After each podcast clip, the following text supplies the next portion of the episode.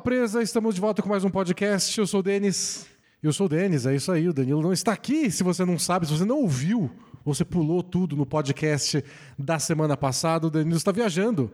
Férias com um toquinho de trabalho. Ele está passeando, claro, lá nos Estados Unidos, está em Nova York, mas vai também fazer coisa bola presa, vai assistir muitos jogos, vai assistir jogo do Knicks, do Nets, do Sixers, vai viajar para Filadélfia para ver um jogo dos Sixers também e vai contar tudo pra gente lá no Instagram e depois quando ele voltar, claro, ele vai fazer um vai responder todas as perguntas de vocês sobre como foi. Mas hoje estou sozinho por enquanto, só nessa introdução, porque daqui a pouco eu vou colocar aqui para vocês a minha conversa com o Firu da Toco TV. Vocês devem lembrar, eu participei de um podcast da Firmeza Networks, é o Firmeza Redonda, que, que, que, que chamava o podcast. Eu gravei com eles. Antes da temporada começar, a gente fez um especial muito engraçado sobre comparando jogadores de futebol com jogadores da NBA. Palhaçadas de off-season, a gente conversa também disso, já conversei disso com o Firu, vocês vão ouvir daqui a pouco. E ele vai fazer o jabá dele para vocês conhecerem e seguirem também o trabalho deles, dele e do Mesa. É, que mais que vocês precisam saber? Vocês precisam saber que Bola Presa é um blog, não é o Danilo falando, não é a mesma coisa, mas assinem o Bola Presa sempre dá uma forcinha. E vocês precisam saber que não vai ter um momento alura no meio do, do episódio, porque é o Danilo que chama o momento alura. E aí o que eu faço? Eu tenho que vir aqui no diacho da introdução para falar, por favor, entrem lá, alura.com.br barra promoção, barra bola presa, para catapultar a carreira de vocês. Muitos cursos é, para um dia ser bem sucedido e viajar para os Estados Unidos aí no meio do, do, do trabalho, igual o Danilo. Danilo fez curso da Lura para isso? Não, ele fez um podcast. Mas qual é a chance de dar certo? Pensa bem. Mas vocês conhecem o recado, né? Quer catapultar sua carreira? alura.com.br barra promoção, barra bola presa. A Maldição Bola Presa KTO vai ter. O Firu o Toco TV também são parceiros da KTO, então a gente faz apostas juntos. É, foram boas apostas? Talvez não, mas é tradição também. E o tema, como eu vou explicar daqui a pouco com mais detalhes, sobre esses times que mudaram muito ao longo da temporada. Então fiquem aí com a minha conversa com o Firu e até mais!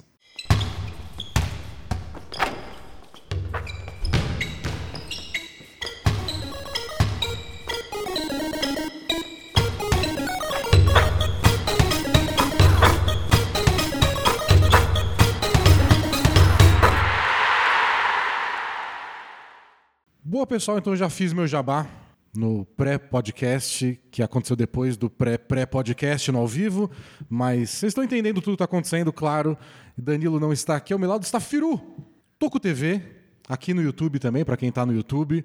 Vocês devem seguir, tem a Hora do Firu, que ele fala de milhares de coisas, mas claro, tem podcast, tem tudo, tem Tocopédia. É isso. Apresente-se. Muito Prazer enorme estar aqui. Venci na vida, estou aqui no Bola Presa. Obrigado pelo convite. Que isso. Satisfação enorme estar aqui. É, a gente está lá na Toco TV, eu e o Mesa, fazendo um monte de conteúdo. A gente faz podcast também. Tem toda quinta-feira o nosso Firmeza Redonda. Aqui a gente já teve a presença do Denis lá, foi falar, muito legal. Quero falar sobre isso, foi um dia curioso. Espero que em breve o Danilo vá também. E, bom, satisfação total estar tá aqui. Quem não segue a gente lá, siga o nosso canal, Toco TV. Estamos no YouTube, estamos na Twitch, estamos no Instagram e tal fazendo um monte de conteúdo, muita live, alguns shorts e tudo mais, e é isso. Eles me convidaram na última off-season. Sabe aquele, aquela semana que não tem nada acontecendo? Nada. Nada. Que a gente precisa só inventar, tirar conteúdo da orelha porque a NBA não nos oferece nada. E aí eles me convidaram para ir lá para a gente fazer um tema divertido, que é comparar jogadores da NBA com jogadores de futebol. Tipo, quem é o Marcelinho Carioca da NBA, quem é o Maradona da NBA. E a gente foi lá, foi muito engraçado, foi muito legal. Consegui destilar todo o meu conhecimento de futebol, claro, que vocês sabem que eu tenho. E aí acabou, a gente se despediu, tinha que gravar, porque eles gravam na quinta-feira também, antes da gente. No, no, começo da tarde, a gente grava no fim da tarde. E eu falei, agora vou lá pegar o ônibus e vou gravar com o Danilo. No ônibus, pipoca a notícia do Woj subindo assim. Puf, Donovan Mitchell trocado. Opa! opa, acho que eu vou ter pauta pro meu podcast. Desculpa se vocês não tiveram, eu vou ter. Não, a raiva que deu, cara. Tipo, porque, pô, ficou mó legal o nosso programa. E aí foi pro saco, né? Porque, tirando a galera que viu ao vivo, quem é que ia querer ver a gente falando de quem é o Pelé da NBA na semana que estourou a troca do Donovan Mitchell? Mó troca bombástica, envolvendo um monte de jogador. Troca gigantesca, cara. O, o Kev estava na lista de candidatos para pegar o Donovan Mitchell, mas não era dado assim que eles estavam perto de conseguir alguma coisa. Tinha uma especulação, mas nada. Eu achava que não ia rolar. Não com o Cavs. Até porque a, a expectativa era de que, pô, se a gente sabia qual era o pacote que o Cavs podia oferecer. E o Knicks poderia superar esse pacote tranquilamente. Então a expectativa é que, seja lá o que o Cavs acabasse oferecendo, o Knicks poderia E oferecer lá e falar, mais. beleza, se esse é o preço, ofereça um pouquinho mais. Isso, e fechar e tal. E, e os rumores de Knicks, né? Aquele fim de semana, domingo, segunda, tinha dado uma esfriada. Então parecia que era uma novela que ainda ia É que arrastar mais. nem ia ter troca aquela semana. Foi, Exato. Pegou todo mundo de surpresa. Foi... E esse podcast que a gente gravou foi muito legal, mas podia ter saído qualquer dia, né? E aquele, aquele não. Exato. Aquele não, mas foi. exato. Por questão de horas, a É. gente se ferrou ali. Mas pro, pro Bola Presa deu certo. A gente gravou ao vivo, notícia quentíssima. Pareceu que a gente entrou ao vivo só pra isso, sabe? Mas já tava marcado. Nem lembro qual era o outro tema, mas Cara. não era importante. Não era importante. Vocês tinham me falado que ia ser mesmo. E, É, ia ser talvez até isso. Só que sem nada, né? Porque É. a gente tava sempre especulando, pô, e aí, o que, que será? Quais será que são os melhores destinos pro Donovan Mitchell ir? Ou o que o Knicks deveria É, fazer? nessa- especulação de troca que talvez não aconteça. Aqueles papos de off-season, porque né, a gente faz o que dá.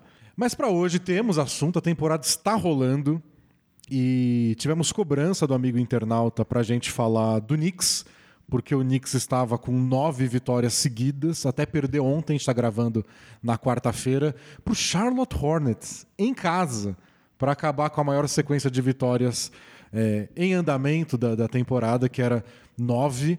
É, de qualquer forma, o Knicks está voando. Foi a primeira derrota do Knicks desde que chegou o Josh Hart. E a gente falou um pouco do Knicks aqui no Bola Presa quando a gente estava comentando as estreias. Foi tipo, "Pô, Josh Hart já fez três jogos aí, o Knicks está jogando mó bem. Chegou em nove, venceram tudo. E aí tinha cobrança para falar, agora fala do Knicks, pelo amor de Deus.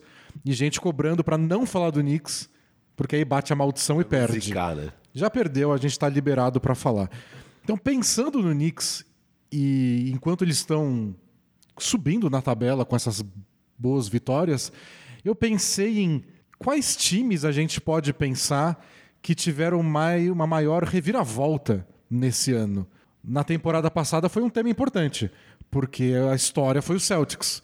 Celtics virou o ano lá de dezembro para janeiro, estava, sei lá, em sétimo. De repente começou a ganhar, ganhar, a defesa parecia cada vez mais sufocante, chegou no topo da conferência, chegou na final da NBA, por pouco não foi campeão, e ninguém podia imaginar isso quando a temporada estava, sei lá, quase na metade. História semelhante também no Oeste foi o Dallas, né? Que também encontrou Verdade. a identidade defensiva com uma defesa muito forte, o que era meio bem inesperado se tratando de Dallas O Mavericks. Jason Kidd chegou e falou: não, vou transformar a defesa do time. Ah, É, tá bom. Tá bom, valeu. Uhum. E de fato, eles viraram uma das melhores defesas da liga e conseguiram subir na tabela e também foram longe nos playoffs, né? Chegaram na final de conferência e tal. Então, foram duas grandes reviravoltas e parecidas, né? Times que não tinham bons números defensivos e que viraram as melhores defesas de suas conferências é, do nada, assim, né? Parecia É, e- de virou o ano, virou tudo e E não é tão comum, né? É, uma, é um momento da temporada que a gente começa já a analisar como se a gente já conhecesse os times. Nas primeiras semanas você fica assim, ó, parece isso, mas vamos ver. Tipo, O Blazers começou bem, mas eu não ponho minha mão no fogo com razão. Agora tu chega em janeiro, assim, você fala, não, acho que eu conheço esse time já. Acho que eu já sei o que esperar. Teve o Wizards também, começou Nossa, bem, teve. e daí, enfim, né? E eu, eu botei um pouco de fé no Wizards. é. Esse ano no Blazers eu não botei muita fé, não. Quando eles começaram bem e tudo. Mas no Wizards ano passado foi legal, vários role players que jogam bonitinho junto e de repente desmoronou. E desmoronou com, com- Depois o pessoal foi tudo trocado, falando, não, o vestiário tá uma porcaria. Mano, Wizards, né? Já diria o próprio Bradley Bill. A gente é Wizards. O que vocês estão esperando? Bom, o Knicks, então vamos começar com o Knicks. Já que eu já citei o nome deles, que, que motivou essa reviravolta na temporada deles? Vocês falaram do Knicks na, na semana passada, né? A gente recebeu o Rada lá, grande Rada L. Falamos bastante de Knicks, porque é isso, cara. É um time que. A, a nossa audiência chiou da gente não falar do Bucks, né? Que o Bucks estava numa sequência de 16 vitórias, acho. E os caras, pô, 16 vitórias, vocês não vão falar dele? A gente falou, cara. Bucks é o Bucks. Bucks né? é o Bucks. Tipo, óbvio, uma sequência irada e tal. Se eles começarem a chegar perto de algo histórico, 25 e tal, a gente fala deles, mas é o Bucks, cara. Eles estão jogando igual a gente já sabe e tal, não tem muita coisa para analisar. Agora o Knicks Tava na época com seis vitórias, sete vitórias seguidas, acho. E era uma história bem legal, assim, porque tem, o time mudou muito, tem muita coisa para analisar no Knicks, né? Eu acho que é uma das histórias mais legais desse ano mesmo, é essa reviravolta no Knicks. E, e, que não é só o Josh Hart, óbvio, o Josh Hart. É, ele chegou na hora certa, ele né? Porque hora certa. ele que ficou invicto por nove jogos. E ano passado aconteceu isso com o Derek White no Boston, né? É porque é verdade. A, a galera, o Boston já estava jogando melhor ninguém tinha ainda entendido totalmente que realmente era uma mudança que estava acontecendo e não foram só, sei lá, cinco jogos aleatórios que aquele time jogou bem e tal. E aí veio o deadline, chega o Derek White. E é sempre muito bom quando o seu time faz uma movimentação, óbvio, não é gigante, mas uma movimentação legal. Pô, Josh Hart, o cara era titular lá do Portland, um dos jogadores que tinham mais impacto positivo em termos de vitórias para aquele time é, você pega ele e não é nem para ser um titular, é para ser seu reserva, para estar tá na rotação e tal. Isso é sempre um bom sinal, um sinal muito saudável quando, quando a movimentação que seu time faz é para um jogador de rotação, não é nem para titular, um cara para jogar 35 minutos e é, tal. Tipo, o Josh Hart, em teoria, chegou para pegar uns minutos que era do Quentin Grimes. Cam Reddish, que Cam saiu. Reddish saiu no lugar para o lugar dele. E, não sei, alguns do RJ Barrett. É nada dramático, assim, só tava melhorando uma coisa que já estava dando certo. Exato. É, e, e, então o Knicks mudou muito mesmo, assim, mudou muito. E, e eu gosto muito quando o time faz essas movimentações pensando na rotação, pensando, tipo, cara, a gente está indo bem, não precisa fazer nada tão drástico, pegar uma super estrela tal. Não, o time está bem, vamos entendendo o que a gente tem, vamos melhorar a rotação e vamos para os playoffs para entender aí nos playoffs mesmo o que, que falta, o que, que não falta e tal. Então eu estou gostando, no geral, do caminho do Knicks, assim. E é uma história de reviravolta, assim, que o Knicks foi muito bem duas temporadas atrás, aí foi mal temporada passada, e agora está bem de novo, mas nem começou tão bem assim. Então, até se perguntarem, mas o Thibodeau deu certo no Knicks? Deu, aí deu errado. E aí deu certo. É. tá sendo uma aventura. E o que eu acho legal do Knicks dessa temporada em comparação com aquela outra que, que eles também foram bem, que acabaram em, em quarto né, no, no leste, parece um time um pouco mais completo ofensivamente. Não acho que eles sofreriam esse ano nos playoffs igual sofreram aquela vez com o Hawks. É um pouco menos dependente dos arremessos absurdos do Julius Randle, mas é quando o Julius Randle joga no nível absurdo que eles alcançam aquele patamar. Se eu for determinar o que fez o Knicks dar esse salto de qualidade, é quando o Julius Randle virou um jogador imparável. Aquela bola de três contra o Heat foi absurda. Que ele ganhou o jogo. Ele quase perdeu a bola duas vezes, dá um passo para trás, arremessa de três no último segundo e, bom, é, esse é o Knicks agora. No melhor estilo Julius Randle, né? Julius Randle que naquele ano, é, o primeiro ano do Tibbs, ele foi ao NBA, né? então, e, e eu achava, eu acho que ele foi terceiro time, eu acho que ele podia ter sido até segundo time, assim, porque ele jogou, jogou muito, demais, né? jogou, jogou demais. demais. Foi eleito Most Improved Player. E daí virou um desastre na temporada seguinte, cara. Há um ano atrás ele tava metendo o dedo do meio pra torcida. Assim. Porque deu um tapa no computador do, do, é. do assistente técnico, foi mostrar um negócio para ele. Foi um desastre. Não, o amor, ódio e agora amor de novo, porque o cara tá jogando muito de novo, tá jogando no nível NBA de novo e tal. Então, mas eu também acho que é diferente o Knicks desse ano para aquele ano, né? O que, que era o Knicks daquele ano? Tinha esse Julius Randle jogando uma barbaridade. E aí tinha o Tibbs esfolando os jogadores. O time titular, acho que você pegar os 10 jogadores que mais jogavam minutos por jogos, na NBA inteira, cinco eram os titulares do Knicks, assim. Então, é, os caras, os titulares jogavam coisa de 40 minutos por jogo. É...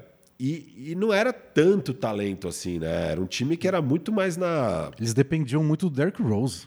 Então, do Der Derrick Rose. Derrick Rose. Mas naquela altura do campeonato. E era muito um time que, cara, jogava mais sério que todo mundo numa temporada regular de 82 jogos, que nem sempre os times estão dando 100% em quadra em todos os jogos. O Knicks estava todos os jogos dando 100%.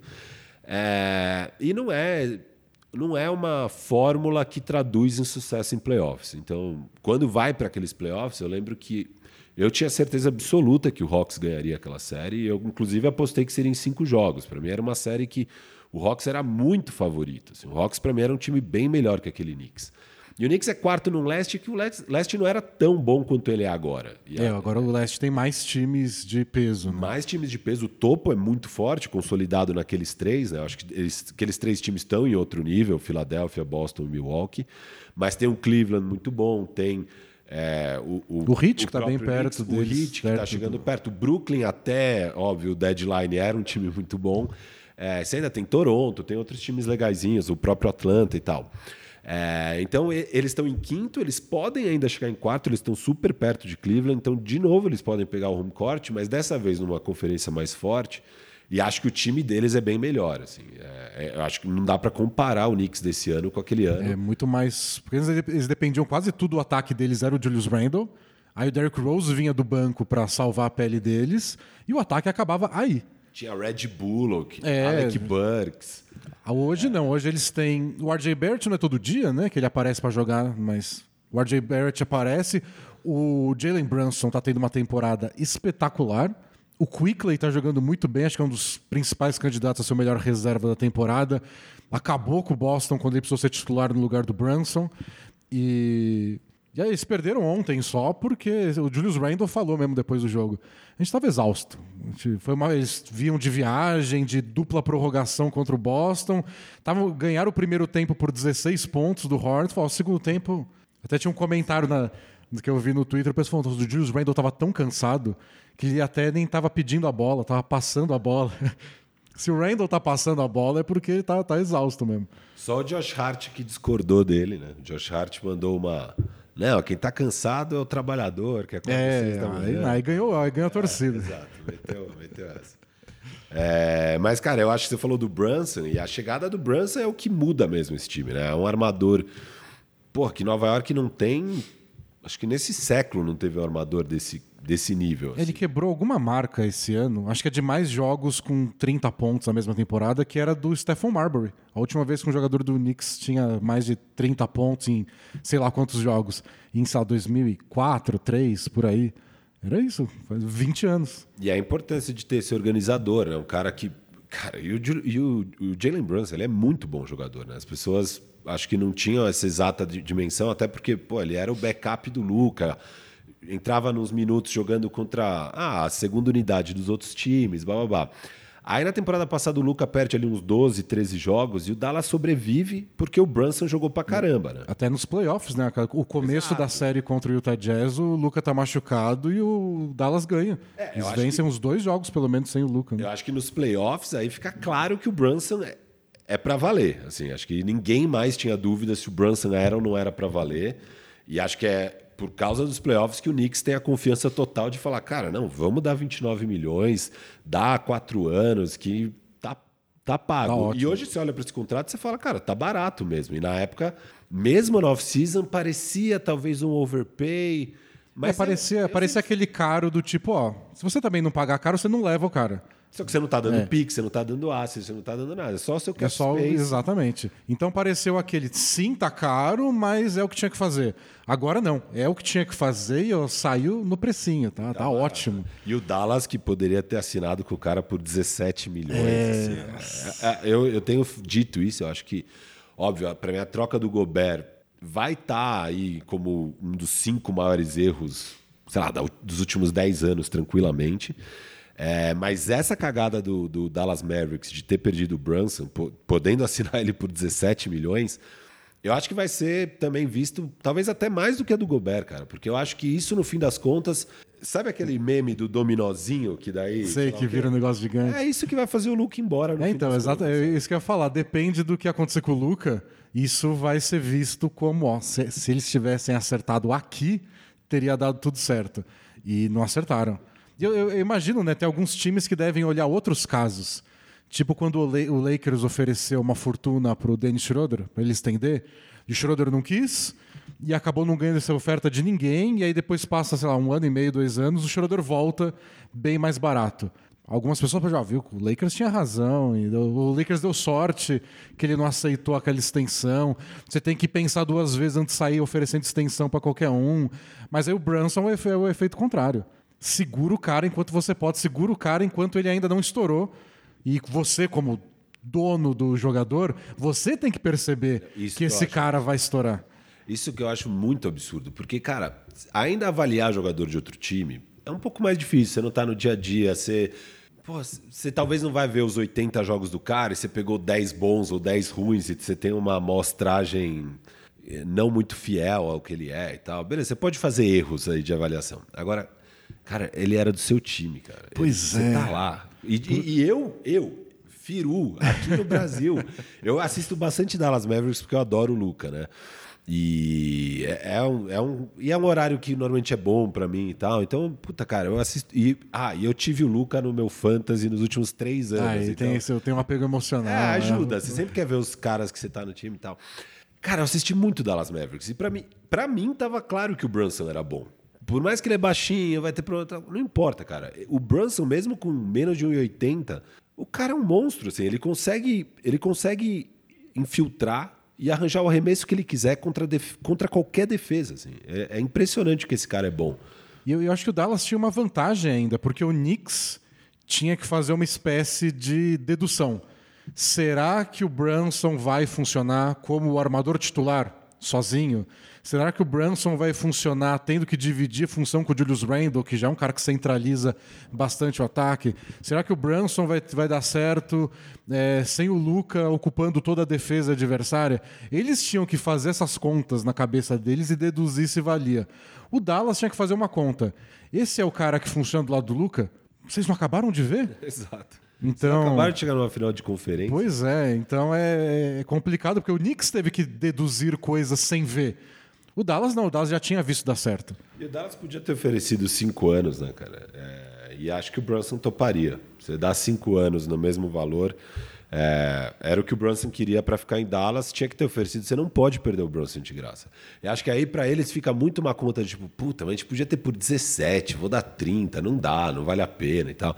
Mas é muita burrice, né, cara? E agora você teve que dar o Dorian Finney-Smith, que é seu melhor defensor, e o Dinwiddie, que era o seu reserva, de fato, para essa rotação de três armadores, para conseguir um segundo armador. Que pode ir embora quando acabar a temporada. Daqui quatro meses. E que, cara, assim, de verdade, é melhor que o Brunson. Em algumas coisas é, mas no é, não total. Não é uma disparidade absurda entre Kyrie e Brunson. Por, só basquete, só falando basquete hoje. E nessa temporada, né? A carreira do Kyrie, hoje, né, claro. Hoje. Você hoje... vai pros playoffs, você quer qual dos dois? Cara, é, eu acho que o Kyrie é, se for puramente basquete, se contar outras coisas eu já não sei. E, e mesmo puramente basquete não é uma diferença gritante, cara. Só que um você teve que dar o Dinwiddie pique desprotegido de 2029. É, nossa, que vai saber. Que vai, sem o Luca pode ser um pique de topo de loteria. É, e o seu melhor defensor, cara. Então, assim, agora você tem o Kyrie, mas você não tem o armador reserva. Você não tem o terceiro cara. Então você já tem que fazer muito stagger entre Luca e Kyrie para você sempre ter um dos dois em quadra e tal. É, você não tem mais defesa de vez. Você já era uma das piores defesas, agora você vai ser uma das três piores defesas, ao invés de uma das dez piores. É muito complicado, cara. Uma... É, o, o que podia salvar a pele do Dallas era o Brunson não dar tão certo assim. então, é exato, que eles iam falar, não, tá vendo? Não, mas filho, não é tudo isso. Com o Luca funcionava, beleza, a gente até podia manter, mas vocês viram que não é tudo isso. E aí o Brunson vai lá e tá tendo a temporada da vida dele. Ele pode ser All-NBA, cara. O Brunson pode ser All-NBA. E ele, ele foi All-Star ou não foi? Ele acabou não, entrando, não acabou não acabou entrando, entrando, mas dá se, pra ter sido. Se fosse hoje em dia, ele seria. Né? Se fosse hoje em dia, ele seria All-Star. É, ele tá jogando muito, cara. Ele, ele subiu também. Ele é um cara que, se a gente tá falando de, dessa arrancada do Knicks, muito passa pelo aumento de produtividade do Brunson. Ele passa a fazer 28 pontos por jogo. Ele tá fazendo, cara, 28 pontos por é jogo. É muita coisa, acertando é, arremesso. Jamoran, sei lá, Jamoran tá fazendo por aí. É. E conseguiu entrar bastante no garrafão, que é uma coisa que ele faz bem, né? E aí você pensa, putz, mas o Knicks não é muito... Sei lá, o Mitchell Robinson tá lá, tem o Julius Randle, que nem sempre a defesa é, respeita na linha dos três pontos. Será que o Brunson vai conseguir ficar entrando no garrafão igual ele fazendo no Dallas? Tá entrando. E é essencial pro Knicks isso. O Knicks dá muito certo assim. E é um dos motivos pro Knicks ser tão bom em fim de jogo, né? O Brunson vai lá e arranja um arremesso. Aí o Julius Randle vai lá e arranja um arremesso. Sei lá da onde. Tem dois caras que conseguem fazer cestas difíceis.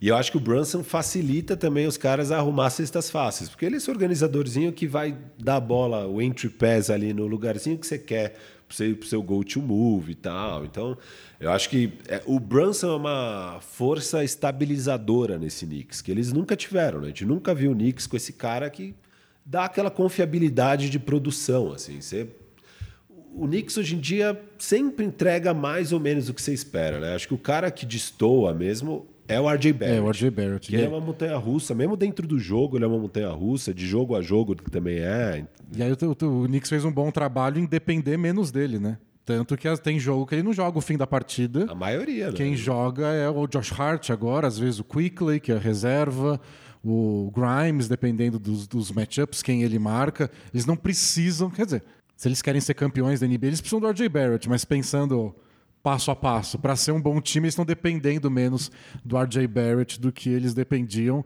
E foi uma trajetória, assim, porque eu lembro de que a gente já fez um podcast aqui também, que a gente estava falando de uma melhora do Knicks, e eles melhoraram quando eles mudaram a rotação, né?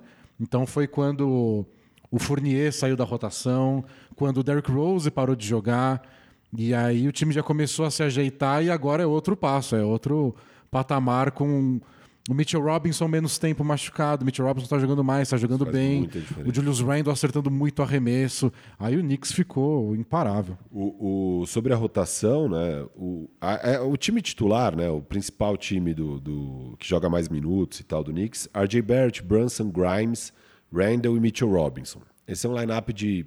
Desculpa, esses são números da semana passada, tá? Mas na época, 454 minutos, e eles ganhavam dos adversários por 11 pontos, né, um, é, net rating de 11 por 100 posses. Então, isso é um número muito bom, muito bom. para um lineup que joga tantos minutos, é né, uma amostragem grande. O mesmíssimo lineup com o Fournier no lugar do Grimes, que era o que era mais usado no começo da temporada, né? O Fournier é... foram 13 jogos que ele jogou de titular, e o time foi 6-7 nesses primeiros 13 jogos. 110 minutos desse mesmo lineup, então RJ Barrett, Brunson, Randall, Mitchell Robinson com o Fournier, menos 12 por 100 Nossa. posses. A diferença é brutal.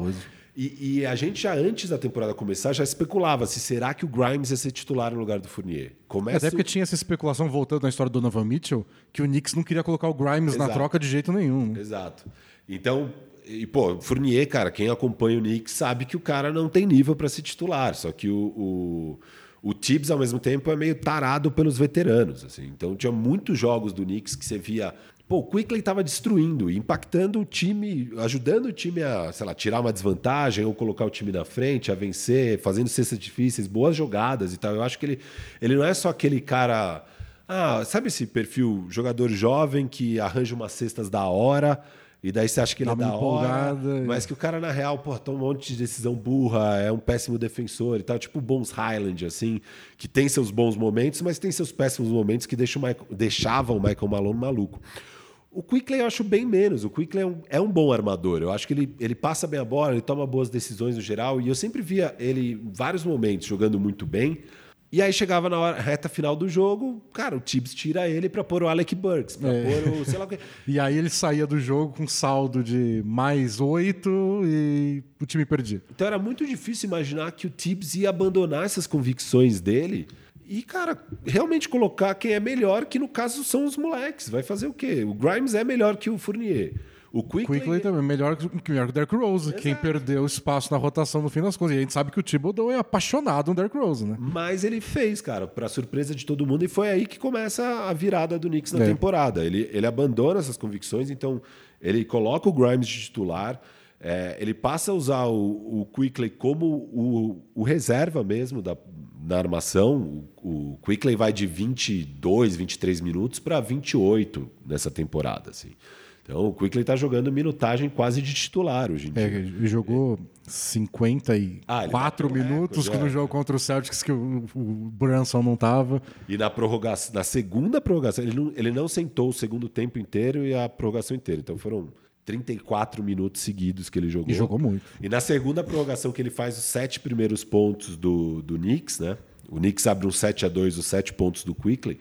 A cada sexta ele pulando, igual um doido. Tipo, cara, você não tá cansado, mano? O que, que tá acontecendo? É, você faz isso, o Thibodeau não vai tirar você de quadra nunca mais, né? É. Se você tá cansado ele não tira, imagina se você não demonstrar cansaço. Exato. Vai jogar 48 minutos por jogo.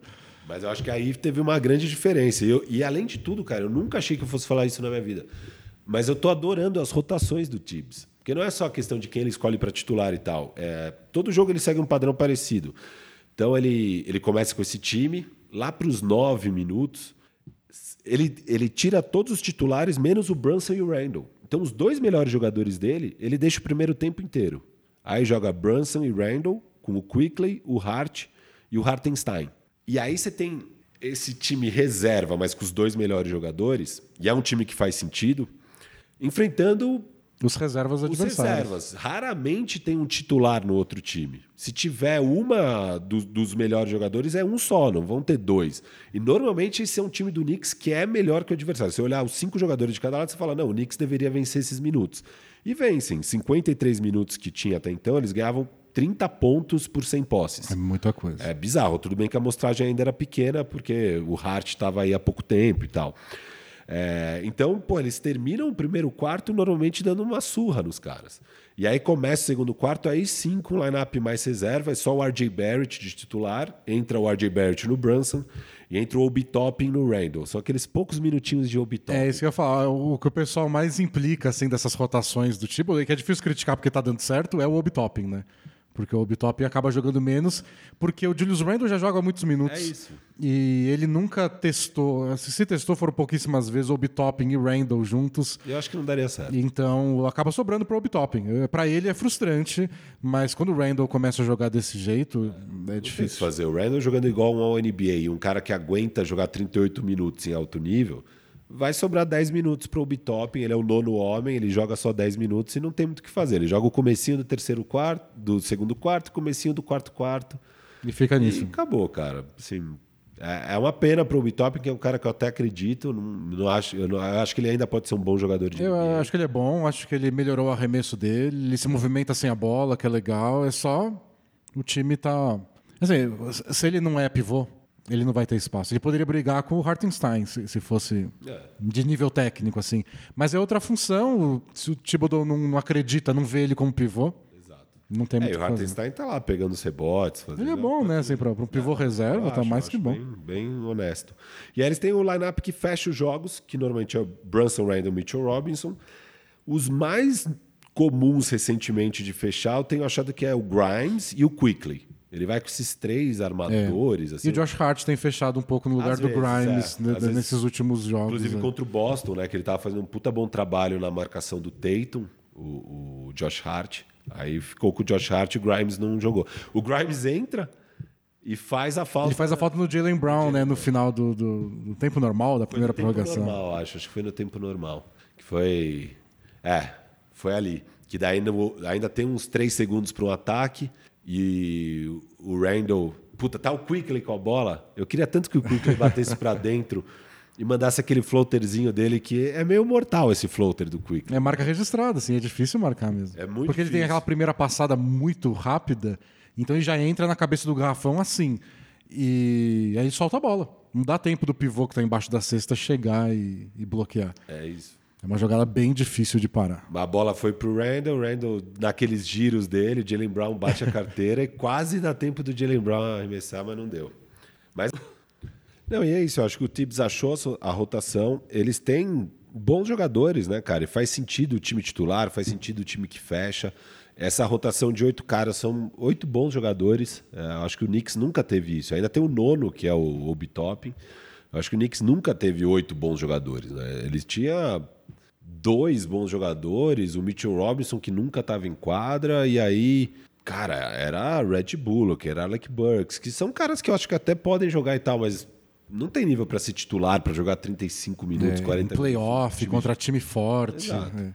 Eu acho que só o problema do Knicks pensando mais, né, pensando maior, é quando chegar os adversários mais fortes. Eu acho que a questão deles hoje, assim, de preocupação, não é nem para chamar de preocupação, É, a gente não tá no nível do Celtics, embora a gente tenha vencido eles, do Bucks, mas ué, um passo de cada vez, né? Eu acho que é isso. A abordagem do Knicks é um passo de cada vez. Assim, vai brigar pelo título esse ano? Não vai. Hum, Mas você não gastou nenhum asset, está cheio de assets, por sinal.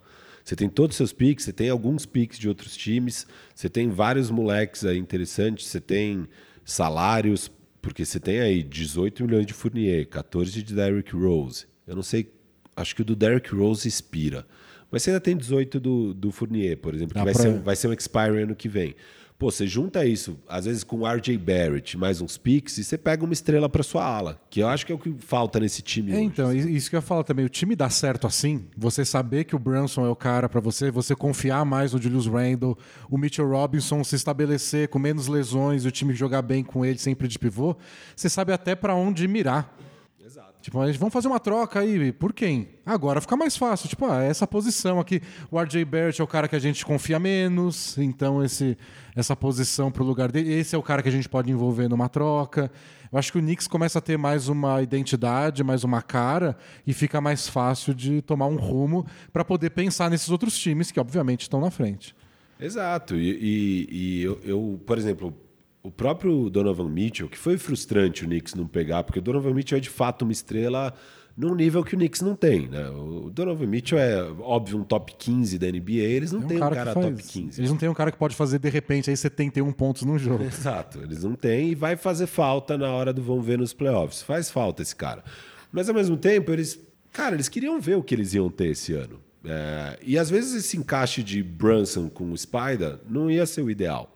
E o, e o Grimes está super bem nessa posição 2. Não é muito a 2 o que eles precisam. Às vezes, vendo esse ano inteiro, eles vão entender o que eles precisam é, na verdade, dar um upgrade na posição 3 ali do RJ Barrett. Troca o RJ Barrett para um time que está mais no início de um processo de rebuilding, que pode Apostar ter mais nele, calma mas- e tal. Pô, agora o Knicks vai começar a competir para valer, então vamos pegar um ala pronto aqui, que seja, às vezes, talvez uma estrela. Eu- acho que eles ainda vão precisar, querendo ou não, de uma estrela para brigar de fato. Você precisa da estrela. Assim, NBA. NBA, não, não existe de outro jeito. Exato. E eles podem conseguir essa estrela, só que aí sim para a posição que eles precisam. Porque o Donovan Mitchell, óbvio que agregaria na 2. Mas eles iam ter alguns dos problemas que, pô, que o Utah tinha e que agora, mesmo o Cavs, que tem um, um garrafão monstruoso na defesa, É, eu acho que mesmo no ataque, né? O, porque o, o Cavs está conseguindo se virar com o Donovan Mitchell e o Garland juntos. Mas eles não têm ninguém, e o Garland seria o Brunson no, no Knicks. Eles não- o Cavs não tem ninguém que- como o Julius Randle, que monopoliza tanto a bola, que quer jogar sozinho no mano a mano. Aí você tem as jogadas de mano a mano do Brunson, as do Donovan Mitchell e as do Julius Randle no mesmo time. Seria uma coisa assim para. seria meio estranho. Poderia ficar esquisito. Exato. Então, eu acho que. Eu, eu, eu, na época falei isso. Assim, eu acho que, beleza, óbvio que é sempre bom você pegar o Donovan Mitchell, ainda mais que nem estava tão caro o preço do Donovan Mitchell, para o nível que ele é. E para um cara jovem com três anos de contrato, realmente não estava caro. Pô, três picks e um RJ Barrett, sabe? Você pegaria, pô, da hora. Mas às vezes não era o que eles precisavam, assim. E, e essa abordagem de ir com calma faz sentido para o Knicks. Eu acho que eles finalmente estão construindo algo sólido, uma É, estrutura. finalmente não é um time que muda tudo a cada dois anos, né? E eu acho que eles estão achando uma identidade agora que vai perdurar. Eu acho que finalmente eles estão começando a construir uma identidade que vai perdurar. Eu acho que esse é o caminho de sucesso para um time que, cara, é de mercado grande, é o Madison Square Garden, sei lá o quê. Daqui a pouco vai ser. Os jogadores vão querer jogar lá. Ah, pô, Oh. o Brunson vai me dar a bola onde eu quero tal. O Danilo tá sofrendo lá, porque ele foi ver ingresso para ver o Nets e para ver o Knicks. E nossa senhora, a diferença de disponibilidade do ingresso, dos lugares que estão livres e do preço. Bem colossal a diferença. Em resumo, ninguém tá nem aí pro Nets. Ainda mais agora que o Duran foi embora. Eu acho que mesmo com o KD, Kyrie e Harden, o preço do ingresso Era bem diferente. para ver o Randall Bullock e, e companhia devia ser mais caro. Agora que, pô, você vai é Mikal Bridges e Dorian Finney-Smith. É tipo, por melhores que sejam, mais promissores, É, ninguém se importa em Nova York com o Brooklyn Nets. Assim, É, é, o time da cidade é o Knicks e os ingressos caros são os do E Knicks. os turistas querem ir no Madison Square Garden, Garden, tem essas óbvio. coisas também. Um outro time que eu tinha separado pra gente falar, porque essa foi uma reviravolta para o outro lado, é o New Orleans Pelicans. Eu fui dar uma olhada no Pelicans e dia 31 de dezembro, virada do ano aí, todo mundo feliz. O New Orleans Pelicans era o segundo colocado da Conferência Oeste. 23 vitórias e 13 derrotas. E aí, na virada do ano, eles perderam essa posição pro, pro Memphis Grizzlies, que ficou aí até essa semana em segundo. E aí ficaram em terceiro. Aí ficaram em terceiro lugar o Pelicans até 17 de janeiro. E aí caiu para quarto e foi caindo, foi caindo. Hoje, 8 de março, o New Orleans Pelicans é o décimo colocado no Oeste, o que quer dizer que seria o último classificado para o play-in, nosso glorioso torneio Colher de Chá, sem mando de quadra ainda para o play-in e correndo risco sério de cair fora. Então, um desastre esse 2023 para o Pelicans. Oito vitórias, 21 derrotas nesse ano. Se alivia um pouco, pelo menos, Firo? Desses, dessas oito vitórias, 21 derrotas, quatro vitórias, sete derrotas em casa, quatro vitórias, 14 derrotas fora de casa. Ou seja, sete jogos a mais fora do que em casa. E quer dizer que eles vão terminar agora a temporada, esses últimos 18, 19 jogos, acho que eles têm, com muito mais jogos em New Orleans, onde eles têm uma boa campanha, do que fora, onde eles estão sendo desastrosos. Mesmo assim, é uma queda vertiginosa. Zion continua fora e não sei se dá para ser muito otimista com esse time. É, tá difícil de ser otimista com esse time, né? A gente sempre soube que, bom, o Zion é o melhor jogador daquele time, o Zion é o, é o cara. O Pelicans estava lá no topo da tabela, muito porque o Zion estava jogando um nível MVP, assim, era surreal que o Zion estava jogando. É, e mesmo sem o Brandon Ingram, né? Acho que eles jogaram muito pouco juntos, né? O Zion Bem pouco. É, quando o Zion estava ativo, o Ingram estava fora. Quando o, Zion voltou, quando o Ingram voltou, o Zion já estava fora. Tiveram alguns jogos deles juntos, assim. É, mas é inesperado, cara, sinceramente, essa derretida do Pelicans. Porque se for lembrar ano passado, pós-deadline, eles pegam o CJ McCollum, e, e aí que também que o Trey Murphy começa a jogar um pouco melhor. Né? O Trey Murphy, que foi um novato que sofreu muito na primeira metade da temporada.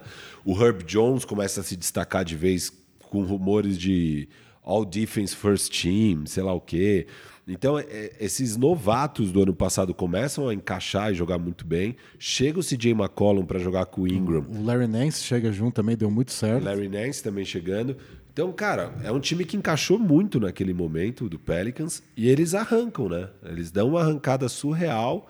É, vão para os playoffs, acho que via play-in, né? Foi via play-in. Mas e... eles estavam em sétimo ou oitavo, acho. Eles terminam em sétimo ou oitavo na temporada regular. E aí eles dão aquele susto no Phoenix Suns, né? Dão um baita susto. Então, ali, pô, empolgou, falando, pô, imagina a hora que voltar o Zion. E de fato, quando voltou o Zion, chegou a bater primeiro, né? Em dezembro, chegou a bater em primeiro no Oeste. É, ficou alguns jogos lá em primeiro lugar. E, e não esperava que nesse ano, novamente sem Zion, né? Porque ano passado estava sem o Zion quando deu a arrancada. E agora sem o Zion, cara, eles não conseguem ganhar um jogo. Outro dia eles perderam para Orlando Magic, sabe? Beleza, eles estão com um calendário. Os últimos cinco, seis jogos foram difíceis, mas teve Orlando ali, eles perderam mesmo assim, sabe? Não... É, esse, pelo menos esse eles têm que ganhar, porque eles ainda têm acho que dois jogos contra o Rockets, eles pegam acho que o Spurs em casa, é, eles têm algumas chances aí de dar um respiro, mas eles têm que melhorar demais. Eu achei que pelo menos na ausência do Zion, o, o meu palpite de pré-temporada é eles parecem que não precisam do Zion para ser um bom time. E especialmente na defesa. Ano passado eles terminaram sendo um ótimo time na defesa sem o Zion. Eles precisam do Zion para dar aquele passo a mais. Se você quer deixar de ser um time de meio de tabela, de classificar, sei lá, em sexto, para brigar por alguma coisa, é o Zion que vai fazer isso. Com o Zion deu certo, eles estavam lá em cima. O Zion saiu, eles, eles não estão com aquela energia da temporada passada, com a velocidade, aquela agressividade na defesa que eles mostraram tão bem nos playoffs e nos playoffs e no começo desse ano sumiu tudo. Naquele começo de temporada tá tudo caótico. Teve um momento que eu lembro de ter olhado a tabela, lá por dezembro, esse começo de dezembro. O Pelicans era o único time que estava no top 5 de defesa e ataque. Era um time equilibrado, que estava dando certo, defendendo bem, e de repente começou a derreter tudo. É, eu peguei aqui, né? Eu peguei os primeiros 20 jogos e os últimos 40 jogos para ver o que, que, mudou, né? O, o, de fato, o, o Pelicans é o time que mais caiu em percentual de vitórias. Né? Eles ganhavam 60% dos jogos e agora estão ganhando 35% Nossa. dos jogos nesses últimos 40%. E o net rating caiu menos 9, o net Meu rating Deus. deles. É, eles eram, nos primeiros 20 jogos, sétimo ataque e quinta defesa, eles caíram para 26 ataque nesses 40 jogos, né? nesses últimos 40. E 18 defesa. Então eles estão para baixo da metade em ambos e ataque é um dos piores, cara. E é, e é muito impressionante você pensar que um time que tem CJ McCollum e Brandon Ingram. Não consegui fazer cesta. Exato, eles não conseguem fazer cesta. Teve um número legal que eu vi no, no que o John Schumann postou. Eles perderam nove dos últimos 11 jogos que eles classificam como clutch, que é com placar em cinco pontos ou menos nos últimos cinco minutos de não conseguir gerar arremesso no final, de não conseguir fazer cesta no final. Falei, mas é aí que o McCollum e o Brandon Ingram deveriam brilhar. Porque eles que gostam do mano a mano, eles que gostam de caçar mismatch, eles que gostam de arremesso de meia distância, daqueles que só precisa desses pontinhos para fechar o jogo. Mas não, é um dos piores temporadas do CJ McCollum aí nos últimos anos em aproveitamento de arremesso.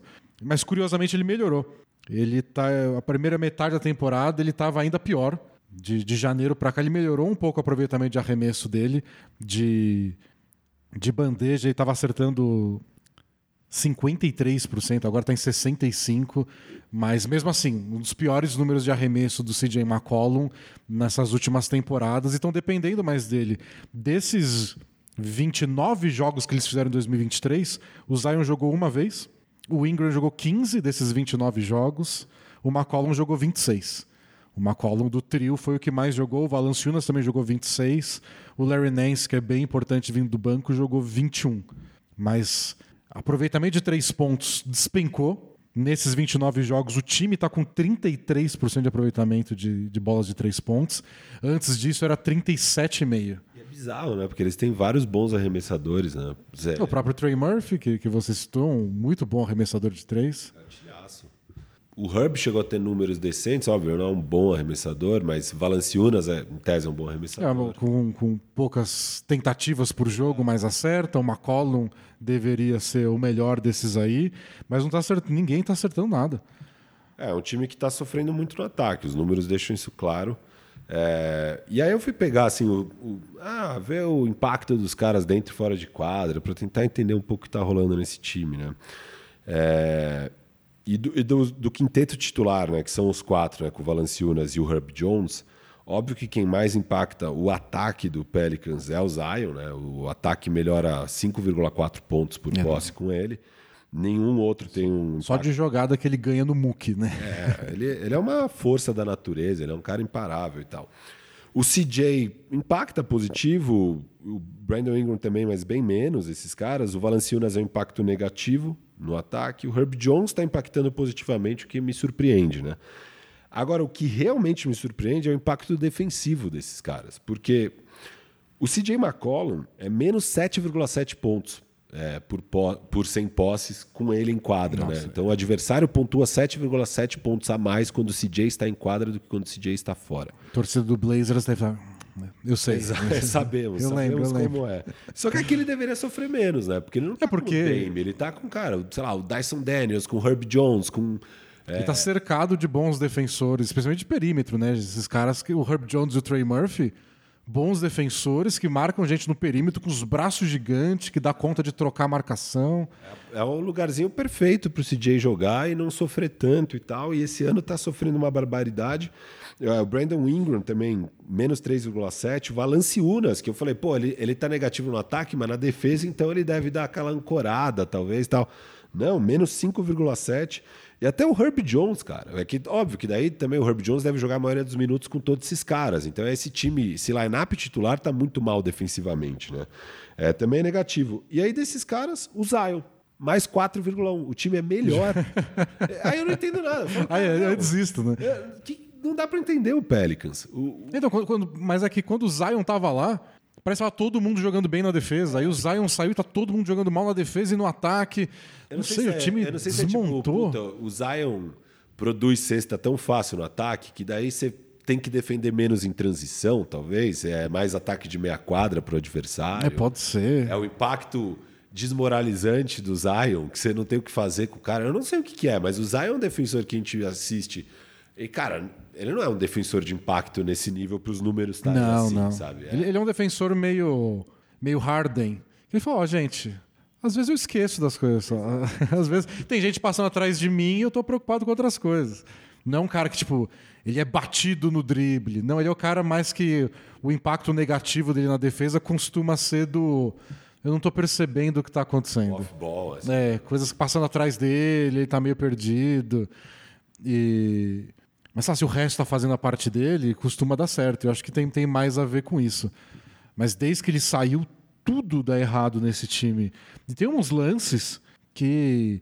Rebote que eles não pegam, sabe? De gente meio parada, e vem o adversário, voa no rebote e pega. Pô, tem alguma coisa.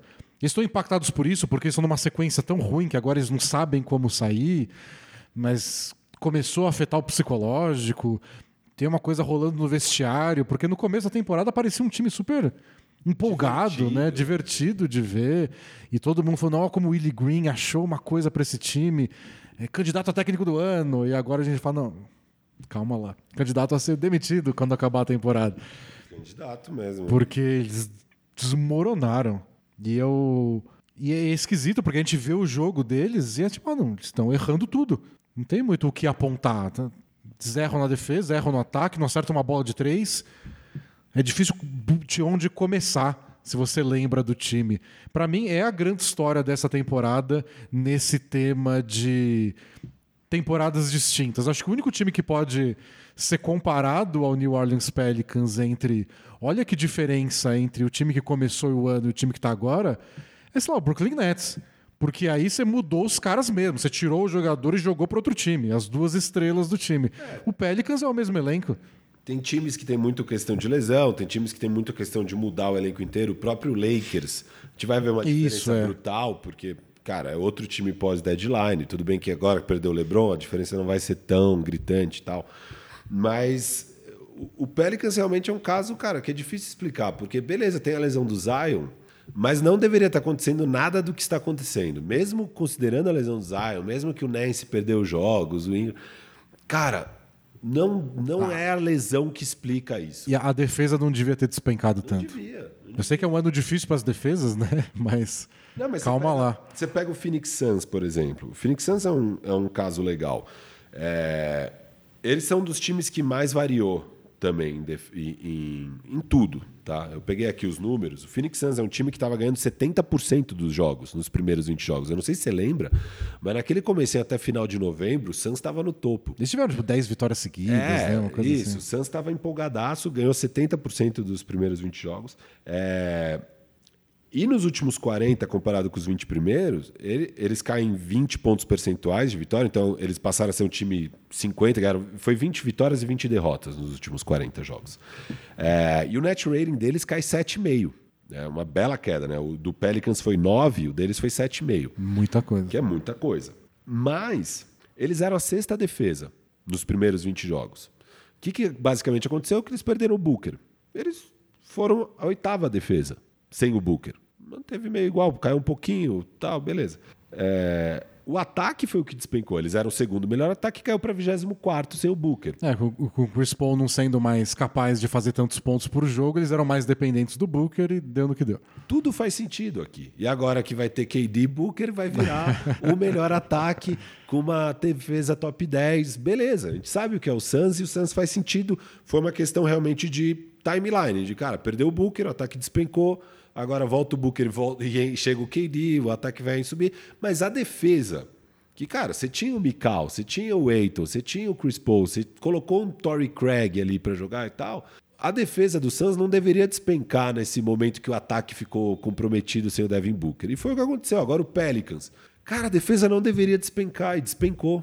A defesa foi de quinta melhor da liga para décima oitava. Ainda mais com o que a gente comentou da temporada passada, que foi o experimento sem Zion. Zion não jogou ano passado. Então, não é que a gente nunca viu esse time sem o Zion, foi a primeira vez. Não, a gente conheceu o time sem o Zion, deu certo sem o Zion, é, carregado pela defesa. Aí vinha o Ingram e o McCollum para dar esse, esse gás no ataque. E aí, de repente, perdeu tudo. Perdeu a defesa e perdeu o gás do Ingram, perdeu o gás do McCollum e perdeu o Zion. E aí a gente está vendo um time tentando se segurar, e aí fica essa crueldade, né? Porque quando eles estavam lá em primeiro, toda a conversa da NBA era: bom, e o Pelicans pode acabar em primeiro, segundo, sei lá, disputar título, chegar em final de conferência, e eles vão ter escolha do Lakers no próximo draft, que é o 12, 13 terceiro colocado no Oeste. Ou seja, é capaz desse time ir para a final da NBA e ainda draftar o Embanyama e esfregar na cara do Lakers. Chegamos em março, eles estão empatados. É capaz. Tá meio jogo. Hoje que a gente está gravando, acho que o Lakers está meio jogo na frente. Então é capaz do Pelicans nem ter esse pick swap aí de trocar posição, porque é capaz da escolha do Pelicans ser a melhor. E eles não vão trocar porque é a escolha deles, vai ficar com eles mesmos. E aí perde toda essa suposta vantagem que eles teriam ganho na troca do Anthony Davis. Então é um desastre também nesse aspecto. Até, né, até se você pensar, não na temporada, que eles tinham ambições reais, mas pensar no draft até nisso, essa queda brusca de, de desempenho está afetando. É, é uma história. O, os outros times é isso aí, o que a gente falou: Nets, Suns, Lakers.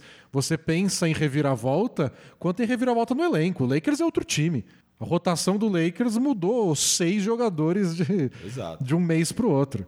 Aí sim justifica você mudar seis tanto jogadores, como naquele começo que o Lakers larga, larga 2-10, mesmo o time do Lakers, que era uma porcaria, tava tudo machucado, né? Então o Schroeder não tava jogando. É verdade. É, Thomas Bryant não tava jogando. Tava pior, pior do que o que já era aquele Lakers inicial. Então você tem uma reviravolta absurda em termos de elenco do Lakers. Você tem o Phoenix Suns com essa.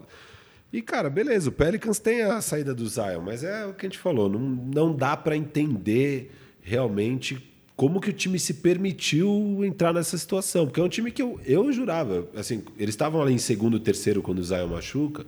Eu falei, ah, vai cair para quinto, sexto no máximo, vai pegar playoff direto. Agora tá em décimo, cara. Agora tá perigando não pegar play-in. E, e, é o tipo de time que irrita a gente. A gente que trabalha analisando o time, a gente quer sentido, a gente busca organizar as coisas é. e ter sentido. E aí quando o Booker se machuca, o ataque pior, o Booker volta, o ataque melhor, fala, tem sentido, tem um. As coisas têm causa, consequência, que você pode explicar e falar no podcast. O Pelicans obriga a gente a vir aqui e falar. E eu sei lá.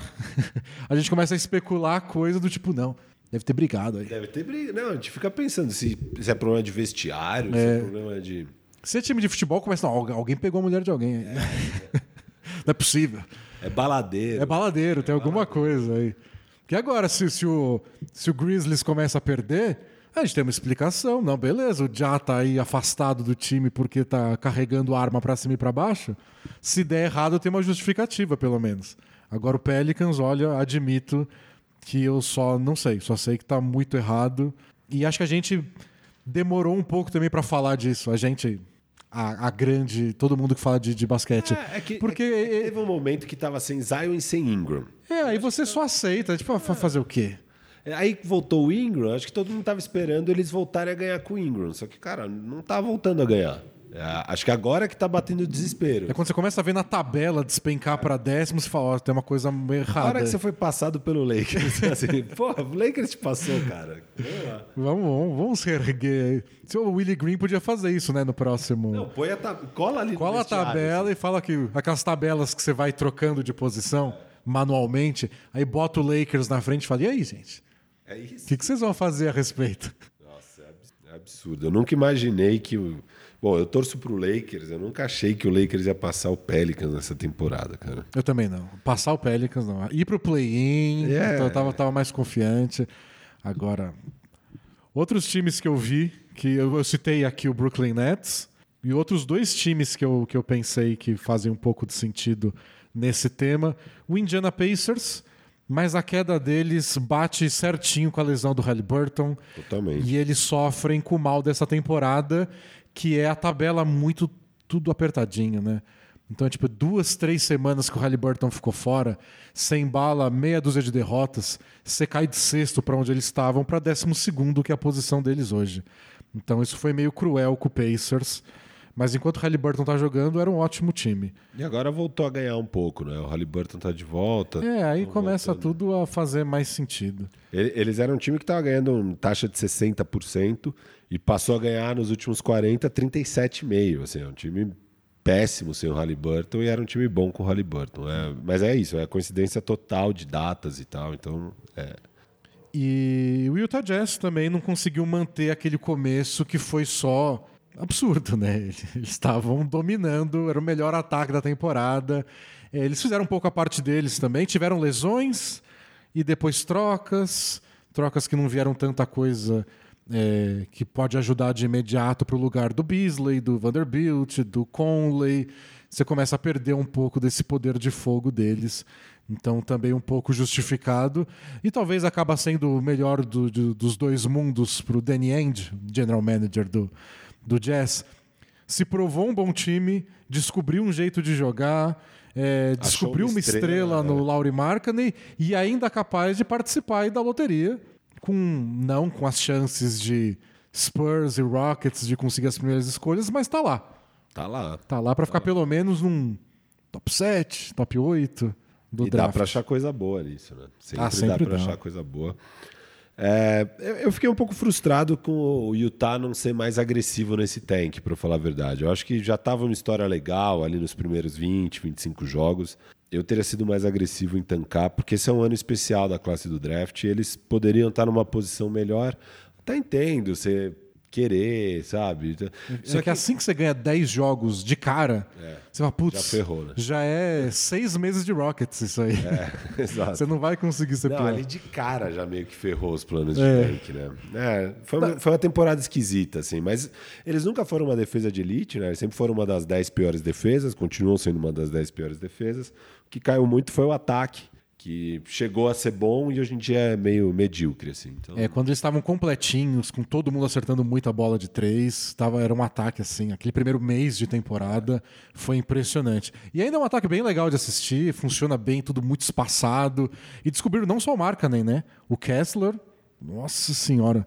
Kessler já é um pivô que você falar Kessler ou Gobert, pau a pau.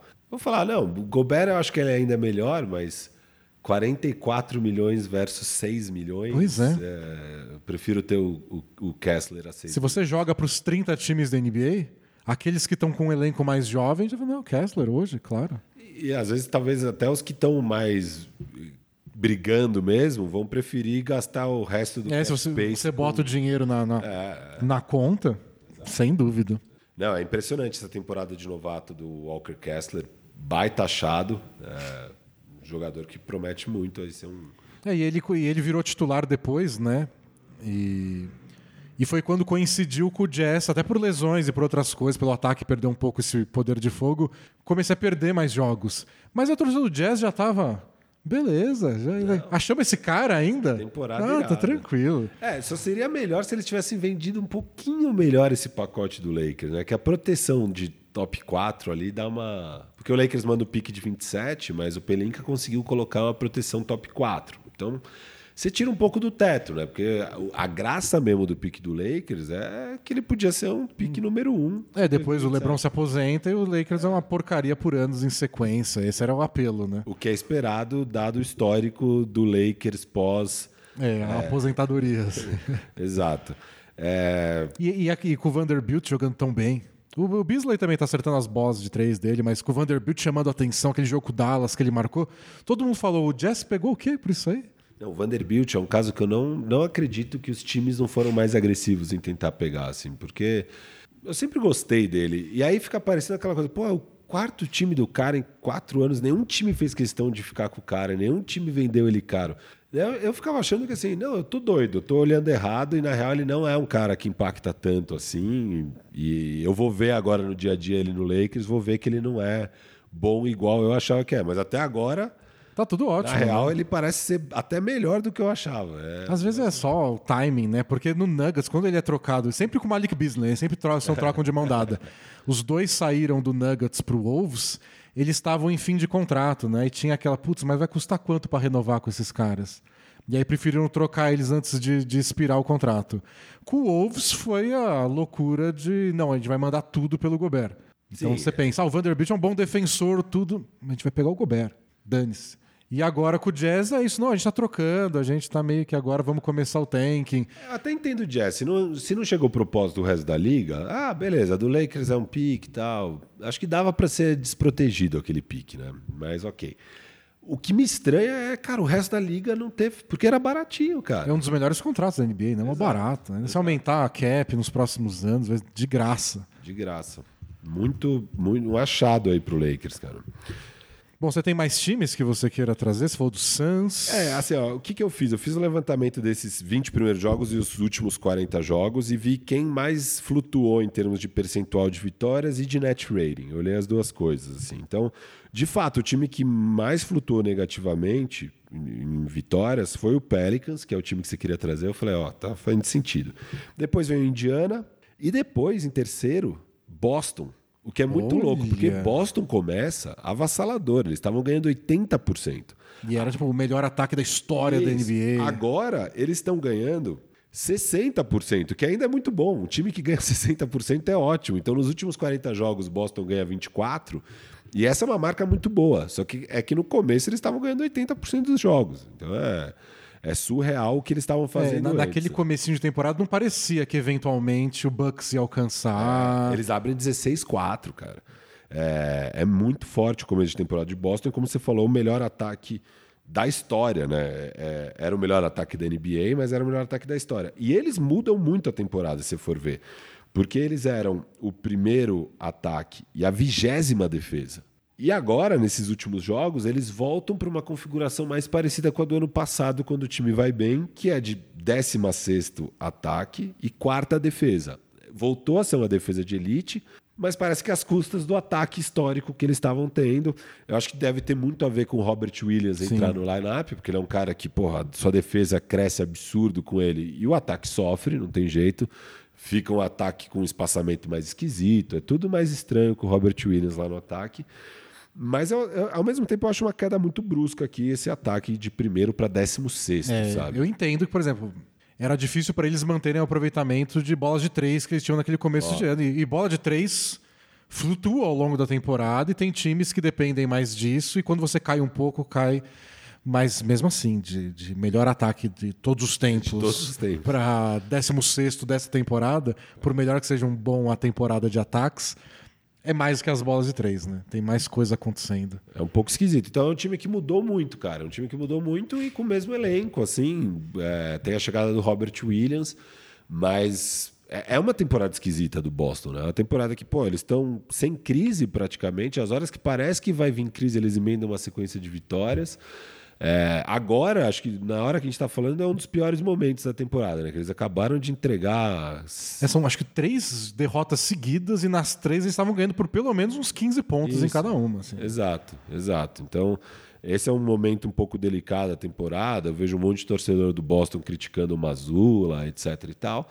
Mas foi um time basicamente sem crise, mas que ao mesmo tempo que foi sem crise, sempre no topo, cara, mudou completamente. Era ataque histórico com uma defesa meia boca, virou defesa de elite com ataque medíocre.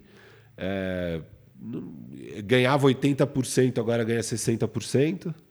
É, como, como eles não mudaram de posição na tabela, né? Foram em primeiro Exato. desde que começou a temporada, a gente não presta tanta atenção nisso. Quer dizer, o Bucks né, passou eles agora, eles estão praticamente empatados, mas o Bucks assumiu a liderança. Então a gente acha que não chamou tanta atenção. Mas esses, essa mudança do, dos números, o aproveitamento do ataque, é, para eles é animador ver a defesa voltando a funcionar, né? Mas o ataque estava sendo um diferencial. E o ataque acabou custando um pouco ano passado, né? Aqueles fins de jogos contra o Miami Heat, a final contra o Warriors, quantidade de turnover que eles cometeram contra o Warriors. É tipo, não, se a gente melhorar isso, e, quem e vai é, parar a gente? E é o que parecia, né? Que talvez, pô, então a chegada do Brogdon deu uma estabilizada, uma confiabilidade maior para esses momentos. E agora o Boston é um ataque de elite, mas não, agora voltou a ser o bom e velho Boston do ano passado, que entra em piripaque nas horas decisivas. É, eles estavam com números de clutch time bons, agora deve ter dado uma bela piorada com essas derretidas nos últimos jogos. É, enfim, é muito curiosa a temporada do Boston Celtics, cara. Então, de flutuação negativa teve a do Boston, que é interessante falar. Aí Phoenix Suns é outro que também cai 20%, ganhava 70% no começo da temporada, passou a ser um time de 50%, que eu já falei. E o você mencionou. E aí o outro que eu trouxe de flutuação negativa é o Portland, que era um time que estava vencendo. É, eles começaram bem também. Né? Começaram né? bem, você até falou que você não empolgou, não comprou, mas eles estavam ganhando 55, caiu 10 pontos percentuais, agora eles são um time 45 nos últimos 40 jogos, não à toa estão fora do play-in até, né? Acho que eles é, estão em décimo primeiro, estão... décimo segundo. Deixa eu ver. Estão em décimo segundo agora.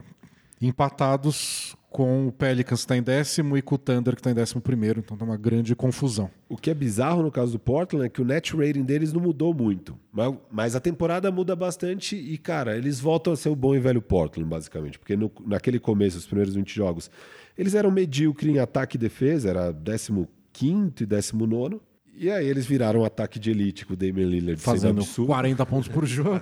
eles são o quinto ataque nos últimos 40 jogos e a segunda pior defesa da NBA.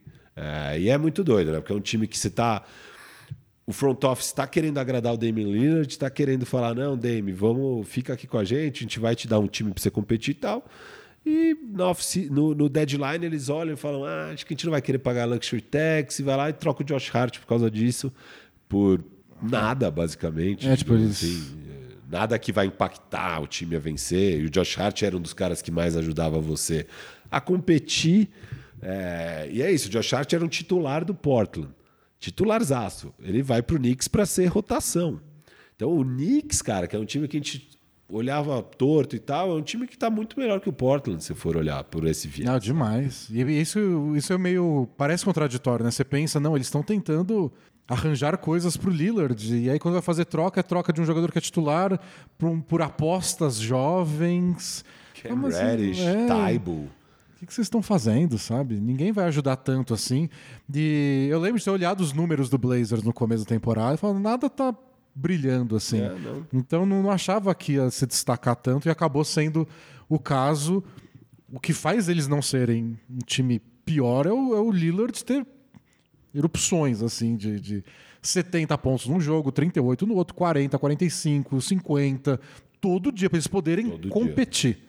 Todo dia. É o que eles precisam para poder competir. Se, se o Lillard não faz 38, eles não têm chance.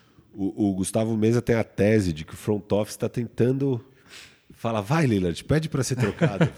Porque o, o, front office nunca vai trocar o Lillard a não ser que ele peça para ser trocado.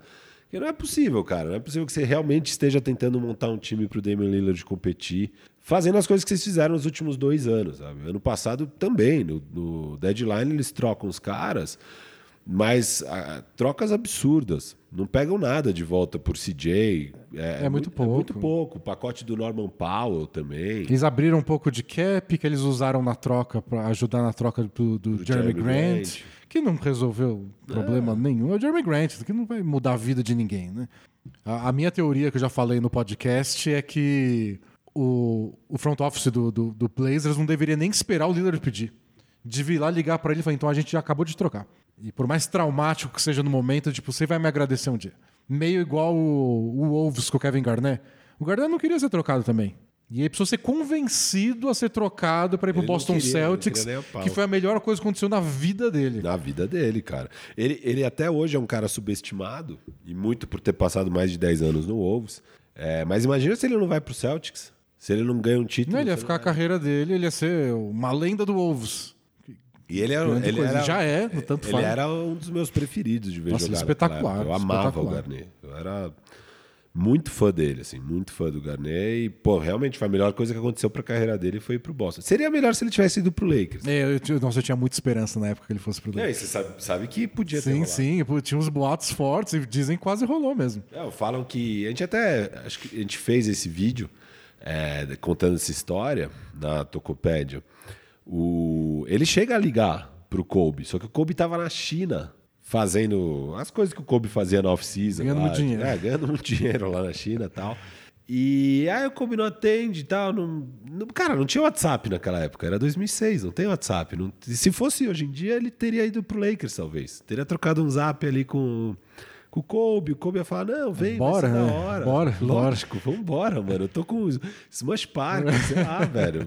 É, vem, vem. Era uma fase mais dramática do Lakers. Era quando o Kobe tinha.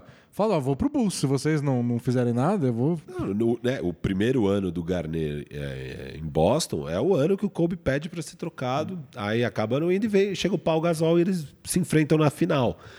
Mas, cara, se comparar Garnet com o Gasol, não dá. Assim, o Garnet era bem melhor que o Gasol. Defensivamente, é... Eu acho que se juntar Garnet e Kobe, era para ganhar quatro títulos seguidos ali. Era coisa... Seria bem legal. Pena que não rolou. Seria Pena muito que legal. não rolou. Mas bom pro Garnet É, que pelo menos ele foi pro... Bom pro Garnett, que foi campeão, e bom pra NBA, que a gente teve duas finais Lakers e Celtics que foram espetaculares. E os duelos Garnett e Gasol eram muito legais. Muito. Eu, sou, eu amo o Gasol. Amo o Gasol, que teve a camiseta aposentada. Ontem, né? né? Ontem, então foi, foi muito bonito. Eu sou muito fã do Gasol, que eu também era fã do Garnett. Então qualquer coisa me deixaria feliz. Lógico, não. Pra gente que torce pro Lakers e tal, chegada do Gasol foi maravilhosa e, cara, muda o time completamente. Faz o Kobe ser um Laker pra vida inteira, traz mais dois títulos. Foi incrível. Muito merecida a aposentadoria da camisa dele. É, não, aparece, aparece umas pessoas pipoca aí no Twitter, a gente tem esse hábito de ler as coisas no Twitter em vez de ignorar tudo. Fala, mas será que merecia? Será que o Gasol era tudo isso? Fala, pelo amor de Deus, isso não é possível. Você não lembra, você não tava lá. O que, que aconteceu pra você duvidar de que o Gasol não merecia uma homenagem dessa do Lakers? Não ia acontecer nada se não fosse o Gasol lá, coitado. A galera às vezes fala como se fosse, sei lá, o Ron Artest e tal, que era, que era legal, adorava o Ron Artest, mas aí você pode questionar, realmente. É, tipo, não é que ele ajudou um pouquinho. É. Não, o negócio não ia existir se, se ele não tivesse lá. vital. E aí, negativamente, é, aí eu também. Esses foram os negativos. Eu também olhei positivamente, cara. Os times que mais flutuaram, né? O Knicks é o segundo que mais flutuou em vitórias. Eles aumentam em 20 pontos percentuais. Eles ganhavam 45, passam a ganhar 65 nos últimos 40, o que é excelente. Quem também flutua em 20 pontos percentuais para cima é o Sixers. Sixers ganhava já 55%, eles estão ganhando 75% Nossa, nos últimos 40 jogos. É, é surreal o nível de aproveitamento do, de Filadélfia. E, e com uma flutuação de net rating nem tão pesada assim, só mais 1,7. Só estão ganhando, né? É, Jogo apertado. Passaram a ganhar. Muda um pouco a configuração, né? Eles eram o 14 ataque e terceira defesa, e acho que tem muito aí a ausência do Harden no começo da temporada e tal. É, E aí, nos últimos 40 jogos, a segunda melhor, o segundo melhor ataque. Segundo melhor ataque e a 15 defesa. Então também é um time que, cara, mudou muito, mas é muito por causa de lesão, né? Você tinha o Harden e o Maxey fora, o ataque sofreu um pouco. Agora você tem esses caras de volta. E é um dos melhores ataques da NBA, né? Eu gosto muito. É, ele é meio feio, meio estranho, né? O ataque do Philadelphia. Mas é um time que você vai ver na, É, na- na- no clutch time, eles conseguem fazer cesta, cara. A velocidade do Harden, que é sempre, não, vamos devagar aí, tudo. O Embiid, às vezes, no, ou no modo trombada, ou no modo começa a arremessar de três. Fala, Pô, Embiid, vai ficar arremessando de três. Aí tem um dia que ele acerta seis em sequência e fala, beleza, entendi. Mas a gente falou dos Sixers no, no podcast recentemente e foi meio o que você falou do Bucks. Ah, aliás, a gente foi isso do Celtics, do Bucks e do Sixers, o top 3 do leste. Ó, tem várias coisas pra falar, mas também vamos esperar os playoffs. Para esses três times, a gente pode discutir à vontade. O Sixers faltou de qualidade no ataque, é o melhor ataque do mundo. Você olha e você fala, tá, quero ver nos playoffs. Tipo, o Celtics fez isso, fez aquilo. Tá, mas vocês chegaram perto de ser campeões. Eu quero ver agora nos playoffs. E o Bucks, a gente conhece o Bucks de, de, de cor já.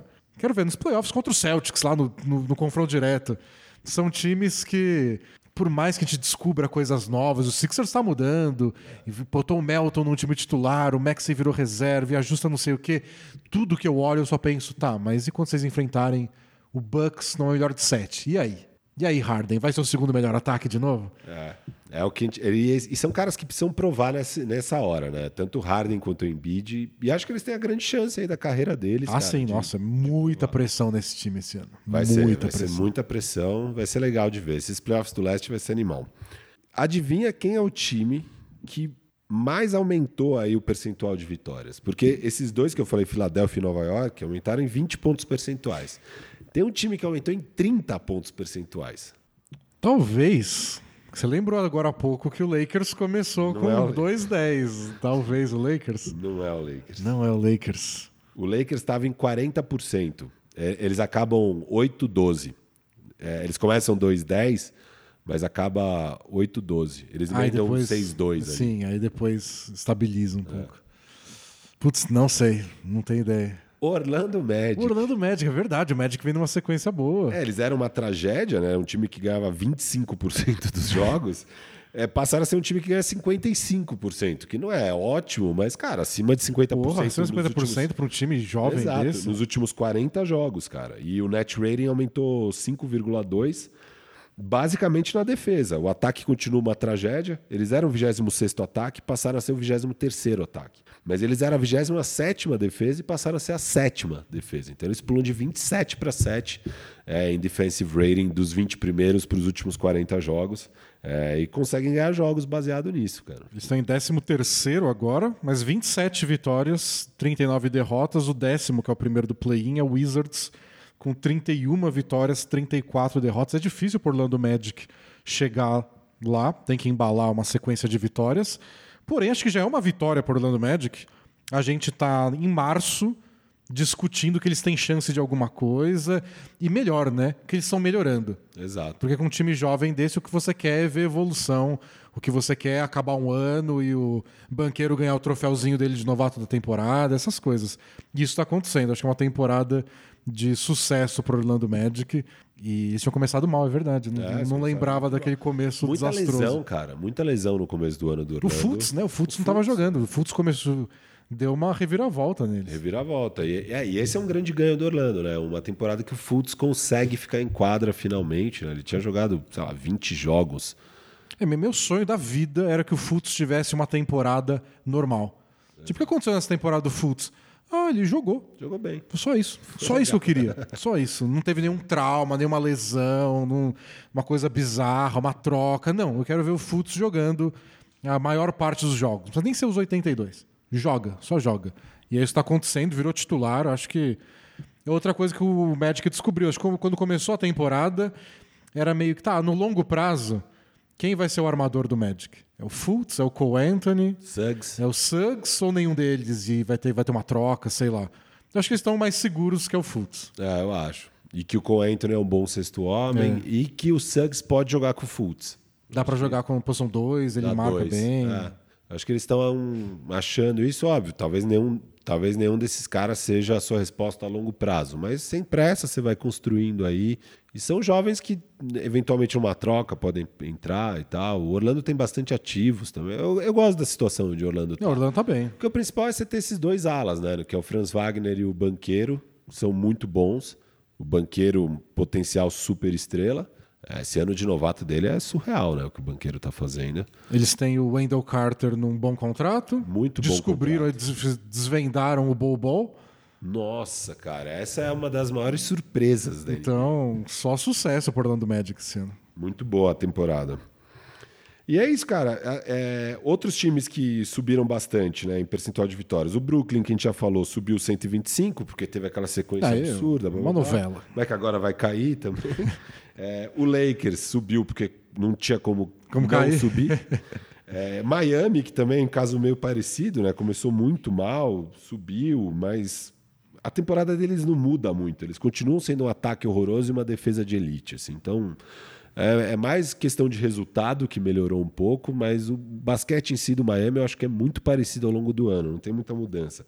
Outro time que subiu muito, mas daí nem vale a pena falar, que é até bizarro, dá até raiva, é o Denver, que também subiu 12,5 pontos percentuais de vitória. Só que eles já ganhavam 65% dos jogos. É, né? Eles estavam bem, estavam entre os primeiros do Oeste, aí embalaram para assumir a liderança e estão lá. Agora estão ganhando quase 80% dos últimos 40 jogos. É, o net rating, que já era bom também, subiu mais 5,4. É surreal, né? O Denver encaixou de vez, o Jamal Murray melhorou, é, então o Michael tem, Porter melhorou. Tem uma explicação óbvia dos dois que estavam vindo de lesões graves, pegando ritmo. Exato.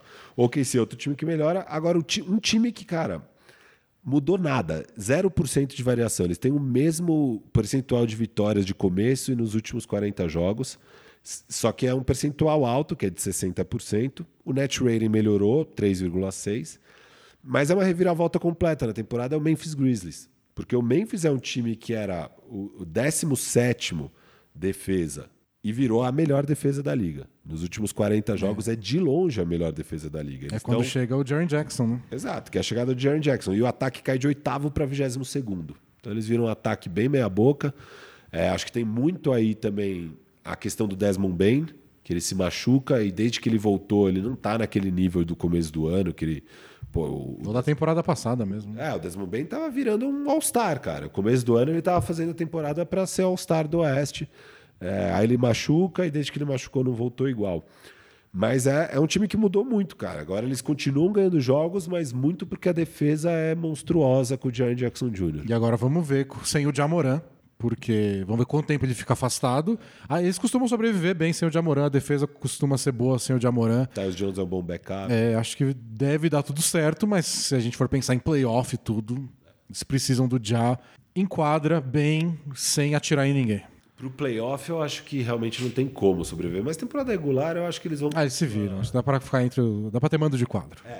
Talvez sejam. Talvez o Sacramento passe eles e tal, mas no máximo quarto lugar eu acho que Dá eles. porque dá pra- o Kings e o Suns estavam É, o Suns estão pode perto passar, bastante pra passar. Mas eu não, eu não vejo eles caindo pra quinto, por exemplo. Bom, se vocês não sabem, deveriam saber. A Toco TV também é parça da KTO, então dá pra fazer aqui a maldição bola presa KTO, talvez sem maldição. Vocês têm maldição também? Ah, a gente é Vocês bem acertam? zicado, bem zicado. Eu só acertei na Copa do Mundo, cara. Copa do Mundo eu esmirilhei. Então, a gente tem essa também. O Danilo acerta um monte de coisa de UFC. Eu acerto coisa de futebol, volta e meia. Agora, de NBA, que a gente deveria saber alguma coisa. Ele apostou no John Jones? Ah, não sei se ele apostou esse fim de semana. Mas o Danilo tem, tem um ótimo aproveitamento em UFC. É. Basquete é mais difícil. Ah, mas basquete eu vou. Eu acho que eu vou bem, né? normalmente aqueles prêmios mais de longo prazo. Vai começar a temporada. Ah, os over-under, é, quem pega playoff, essas coisas a gente costuma ter lucro, pelo menos. sabe? Agora, puta, essas apostas de jogos, de dia dia, cara, é uma zica. Não, eu fiz uma aposta boa. Que, eu, aliás, eu fui bem de sair da aposta. No começo da temporada, a gente apostou no Westbrook sexto homem. E, sei lá, a gente ia ganhar 20 reais se a gente ganhasse. E aí, um pouquinho antes da trade deadline, tava falando aquele cash out pra pagar, sei lá, 10 pra gente. Falei, vou pegar, porque, Já vai miar. né? porque eu- ele vai ser trocado, vai saber o que vai acontecer com ele. Ele tá fazendo lobby pra ele ser o sexto homem. mesmo Ah, é assim. titular, é titular agora do Clippers, parou com essa palhaçada aí, Westbrook. Ele falou: não, eu fiz o suficiente lá pra ser eleito sexto Não. homem, eu quero esse Se time. você mudou de time, pra mim já nem. Não dá pra ganhar prêmio. Não dá pra nenhum. ganhar prêmio nenhum.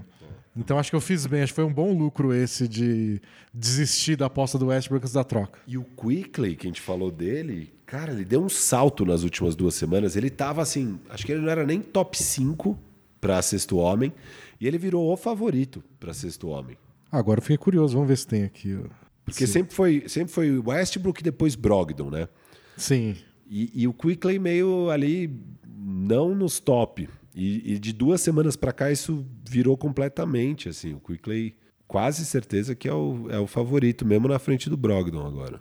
Mas o Brogdon jogou muito outro jogo aí. Favorito na KTO aqui, Quickly. É, viu? Pagando 1,62 aí. O Brogdon em segundo, depois o Norman Powell pagando 29.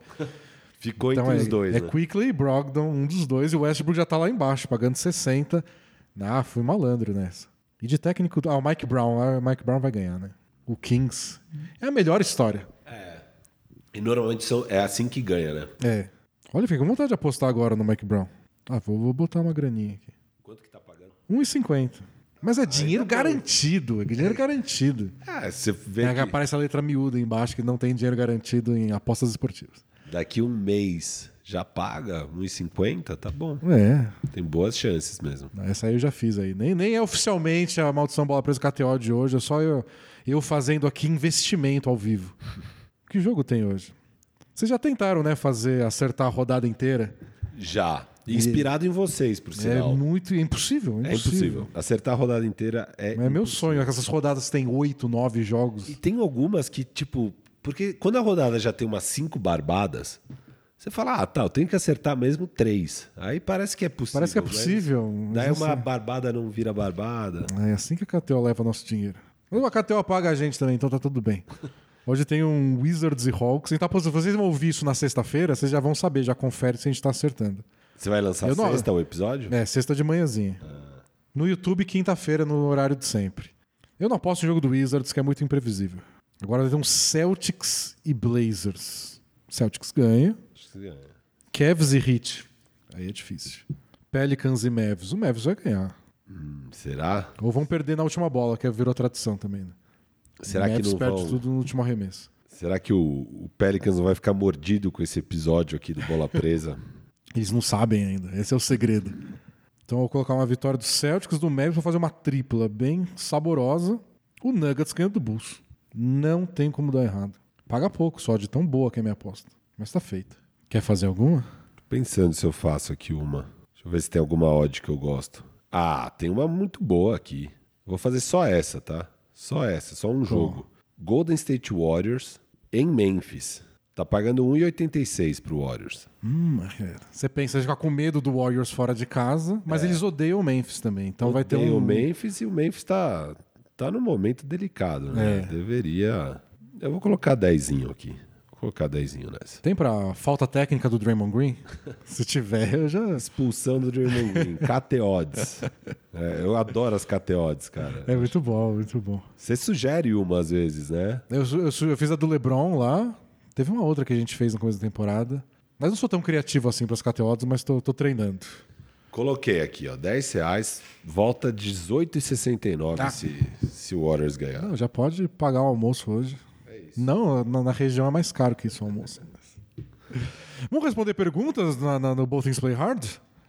Eu, eu vim aqui para isso. É. é. Incrível. A gente perdeu um pouco, a gente falou mais que o normal, mas é que a gente não está acostumado a falar de NBA nós dois. Então a gente se empolgou para falar de outros times, mas dá tempo de ler umas perguntas e vamos lá. Are we having fun yet? Both teams play hard, man. Both teams play hard.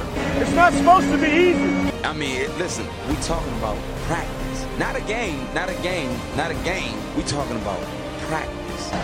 I want some nasty. Both teams play hard. Both teams play hard.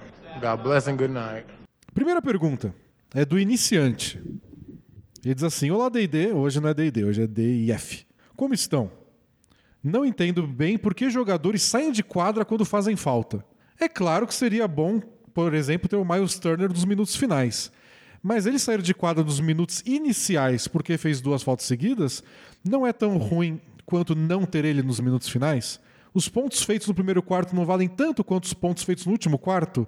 Por que ficar guardando, entre aspas, um jogador se no fim do jogo já pode nem valer mais a pena ter ele? Se o jogo já estiver decidido, por exemplo. Obrigado, vida longa, bola presa. Eu sou apaixonado por perguntas, ele, ele se disse iniciante, de pessoas que estão começando a acompanhar, porque eles fazem essas perguntas que às vezes têm um fundo de razão, e a gente só está no automático porque a gente vê basquete há mil anos. Está acostumado, é, é como se faz, não questiona isso não. É, cara. como se faz, é como se faz, se joga assim. e, e gente está começando, por que não faz isso? E às vezes fala, hum. E eu já vi técnicos até falarem a respeito disso, de que tem gente que é muito rígida com isso. Quem fala muito disso em todas as transmissões é o Jeff Van Gundy. O é. Jeff Van Gundy sempre bate nessa tecla de que, cara, dane-se, joga. São minutos. Você precisa estar. Tipo... Confia no jogador é, também, né? De ele vai conseguir tomar mais cuidado. Eu acho que faz sentido. Não sei se para todos os jogadores, acho que tem esse lado, tipo, você confia nesse cara que ele vai se controlar e não ficar nervoso e ou fazer mais uma falta imediatamente ou parar de defender. Tem uns jogadores que começam a ficar, não, não vou nem subir para esse toco porque vai que eu faço falta. Não sei se vale para todos os jogadores, mas eu acho que é um pensamento que faz sentido. Faz um pouco. A única questão é: ah, os pontos do começo não valem igual aos pontos do final?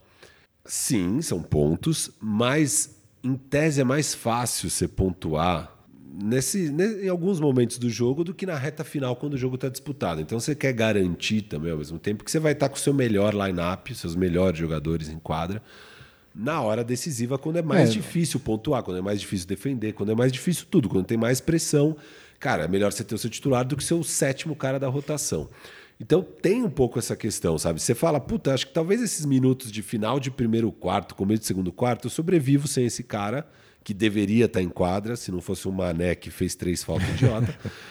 Mas é, é, mas é um debate válido. Eu acho que tem casos e casos. Tem casos que a galera é muito rígida, do tipo, não, não, vai valer, não vai valer a pena tirar agora. Eu vejo muito isso em jogo de playoff, às vezes, sabe, cara? Que você sabe que seu time não sobrevive, você está, por exemplo, digamos, tirando uma vantagem do adversário. cara, continua com ele em quadra. É, Agora, mantém o bom momento, Isso. não estraga a rotação, porque a longo prazo você vai. Eu- o que eu defendo mais é que seja uma decisão pensada pelo técnico na hora e não uma decisão automática. Isso. Tipo, fez duas faltas, ainda tá no primeiro quarto, tchau. Acho que nem sempre. Depende do jogador, da situação. E playoff é isso. Playoff você tem que ganhar, às vezes é nas margens das margens, assim.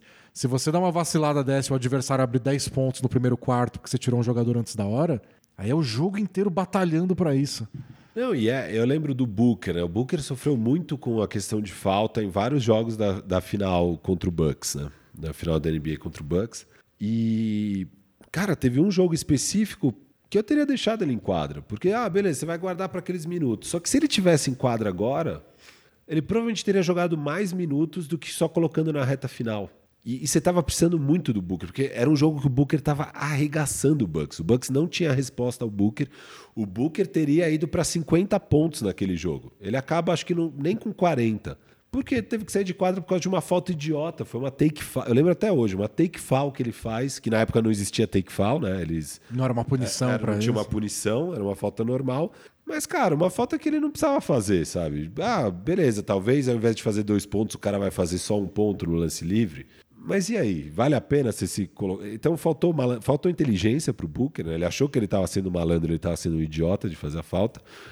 É, Mas ao mesmo tempo, se eu, era, se eu fosse o técnico ali, o Monte Williams, naquela situação, eu ia falar, Booker, pelo amor de Deus, não faz mais falta, mas você vai ficar em quadra, cara. Porque eu- agora é a hora de você arrebentar com esse jogo. Você acaba limitando os minutos que ele joga. Aí você só olha no fim das. E capaz de nem fazer mais falta depois. Aí o cara joga, sei lá, 35 minutos ao invés dos 40 e tanto que você precisava naquele jogo e sai de quadra com três faltas. Exato. Eu acho que foi. e- ah, é. Muitas vezes acontece isso. O cara sai com três faltas. Você fala, ué, por que, que jogou pouco? Ah, é que as Ele três fez faltas. duas no começo. Enfim, tem essas coisas. Então, eu acho um questionamento muito válido e eu gostei do que você falou, que às vezes a gente vai no automático, né, cara? Você está acostumado a ser assim e você nem questiona algo que, para um iniciante que não tem ainda esse, essa coisa enraizada, não faz muito sentido no senso comum.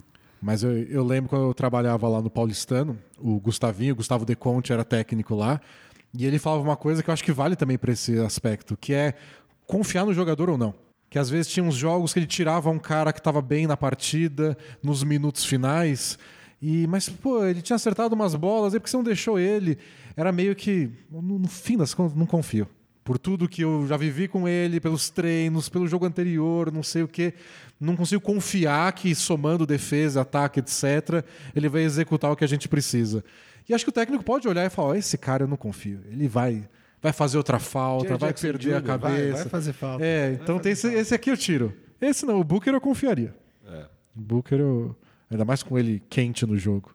Próxima pergunta é do defensor da defesa. Ele diz: No podcast 400, o Danilo falou longamente que a mudança de regras é quase relevante é, para a revolução ofensiva dos últimos anos. Mudança de regra que a gente discutiu, parte de falta, de marcar no mano a mano, de não poder ter hand check, essas coisas. Ele falou que é irrelevante? Ou... Ele falou que é bem menos relevante do que a mudança estatística das bolas de três. Que ter, ter os ataques mais focados na bola de três é muito mais importante do que ter, mais, ter menos pegação de camisa. É, e que a valorização da bola de três, o aumento do espaçamento, vindo desses fatores, são os reais motivos. Porém, acho que um fator que não foi comentado é que a revolução estatística é é capitaneada pelas bolas de três, mas também pelos arremessos de alto aproveitamento em volta da cesta, sejam bandejas ou lances livres vindos de infiltrações. Mas sem a ameaça da infiltração, a maioria das jogadas que geram os desequilíbrios e bolas de três pontos não ocorreriam, ou seriam mais trabalhosas, e a mudança de regra tem um impacto real nas possibilidades de defesa contra as infiltrações, exigindo mais ajudas e ajudando na criação desse espaçamento. Obviamente, os ataques são mais complexos e passaram as defesas taticamente. Porém, a limitação da fisicalidade no perímetro foi fundamental para aumentar a possibilidade de jogadores nessa faixa da quadra.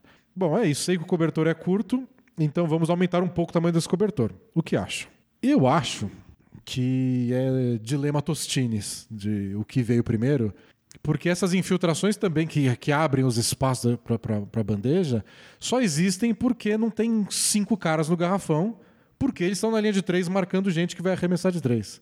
Então, a revolução estatística valoriza bandejas E até por isso você coloca mais arremessadores de três em quadra para ter mais espaço para as bandejas, para não ser aquele garrafão com todo mundo junto, igual era, sei lá, nos anos 80. Então, é Se você quer fechar a infiltração, você vai deixar um cara de três livre. É. Então, eu acho que as coisas estão ligadas. Eu acho que tem uma valorização das bolas de três pontos, mas não é que a infiltração cria a bola de três. A bola de três também cria infiltração. Verdade. E aí depende do time, do jogador que você está enfrentando, tem uma coisa que você se preocupa mais, mas vira um dilema Tostines do, do que veio primeiro, porque, bom, as duas coisas aconteceram simultaneamente e as defesas estão preocupadas com as duas. Quer dizer, algumas, né? Tinha aquela defesa do Bucks que estava preocupada só em tirar a bandeja e deixar chutar de três. Pegar todos os rebotes, não deixar infiltrar é. e boa sorte aí para a bola cair. E aí, esse ano eles estão defendendo mais bola de três e perguntaram para o Budenholzer, ele falou: tá, tá difícil. Os times têm muito arremessador de três, não tá pra só ficar pagando para ver igual a gente fazia, sei lá, dois anos atrás. Não, evoluiu demais, cara. É surreal. Me mesmo nessa temporada, né, com esse, esse negócio que eu fiz de ver os 20 primeiros jogos para os 40 últimos jogos, é... só quatro times melhoraram o defensive rating dos primeiros 20 jogos para os últimos 40. E, óbvio, também só quatro times pioraram o offensive rating. Então, não, assim, mesmo dentro dessa temporada, o avanço dos ataques é surreal, cara. É... Eu, eu, lembro que quando começou a temporada, aqueles números absurdos de ataque, o pessoal falou: ó, o que é assustador é que o normal na história da NBA é que os ataques melhoram ao longo da temporada. e é o que está acontecendo. De fato. Começou melhorou. já muito alto e os times estão melhorando no ataque. Então é meio desesperador hoje ser uma defesa, porque tem infiltração, tem muito arremessador para todo lado e os times não têm o que fazer. Mas ele está falando um pouco aí de mudança de regra para limitar um pouco. A... Às vezes, cara, se a gente realmente for caminhar para uma NBA onde jogos vão ser de 160 a 150, eventualmente a NBA pode permitir um pouco mais de contato. Sei lá, é, é tudo é. A NBA, historicamente, sempre mudou as regras para ir deixando o produto mais atrativo, mais legal de assistir e tudo mais. Então, se eventualmente ficar muito chato de ver, porque as defesas não têm chance contra os ataques. Talvez. É igual reclamavam antes do contrário, né? Exato. Que os, os placares eram muito baixos, os jogos eram muito truncados. Se agora reclamarem que parece uma pelada todo jogo. Exato. A NBA deve fazer alguma coisa a respeito. Próxima pergunta é do Celo. Agora, fiz duas perguntas de basquete para dar uma aquecida. Mas a gente sabe o que nos aguarda no Both Things Play Hard. Então prepara os conselhos amorosos aí. Olá, maiores lendas da podosfera basquetebolística do sul do mundo. Tudo beleza? Beleza. Geralmente é o Danilo que fala, beleza. Então, a gente fica meio perdido. Venho aqui pedir um conselho de relacionamento para os amigos e mestres na sabedoria dos conselhos amorosos. Tenho 24 anos e moro em, moro em Caxias do Sul, capital da uva, e terceiro maior polo metal mecânico do Brasil. É, eu só acredito quando falam essas coisas. Eu não, tento não duvidar dos, dos ouvintes. É ele verdade, falou. Com certeza. Ele falou que é o terceiro maior polo metal mecânico. E eu nunca pesquisei a respeito.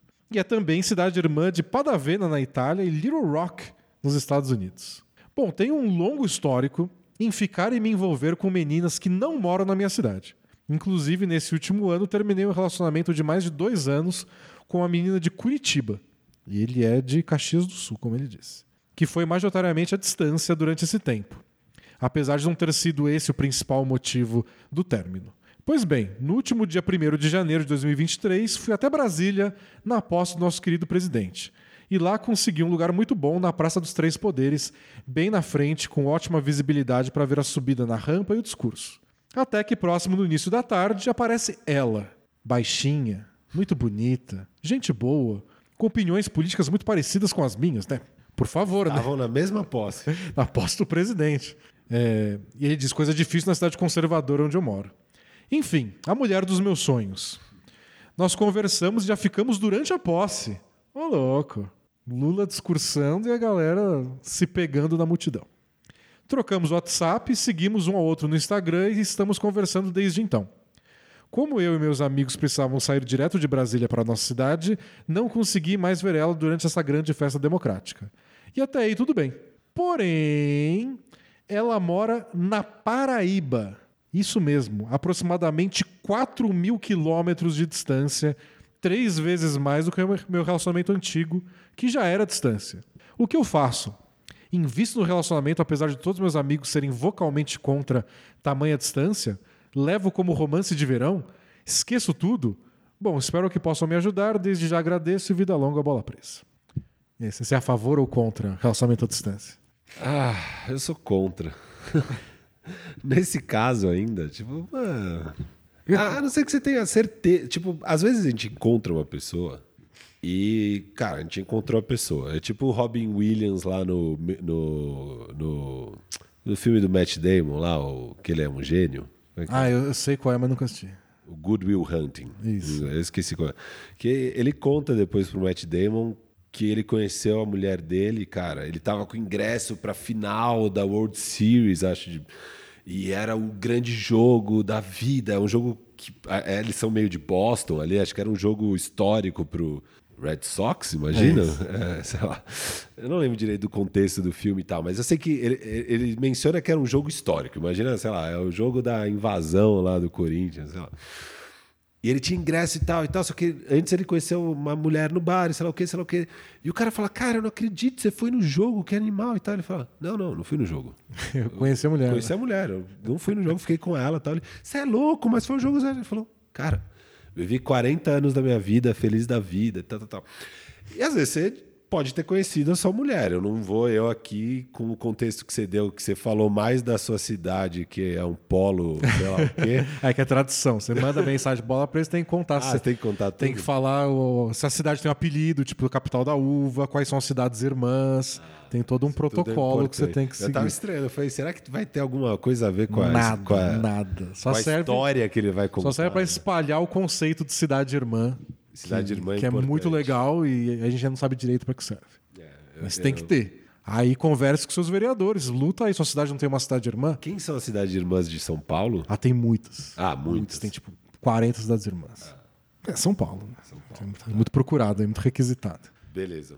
Mas enfim, porque assim, se foi só o fato de que ela era bonitinha e vocês são da mesma vertente política é, e tal. A, a parte da vertente política é importante, né? Mas metade do país é. Exato, ganhou a eleição. É.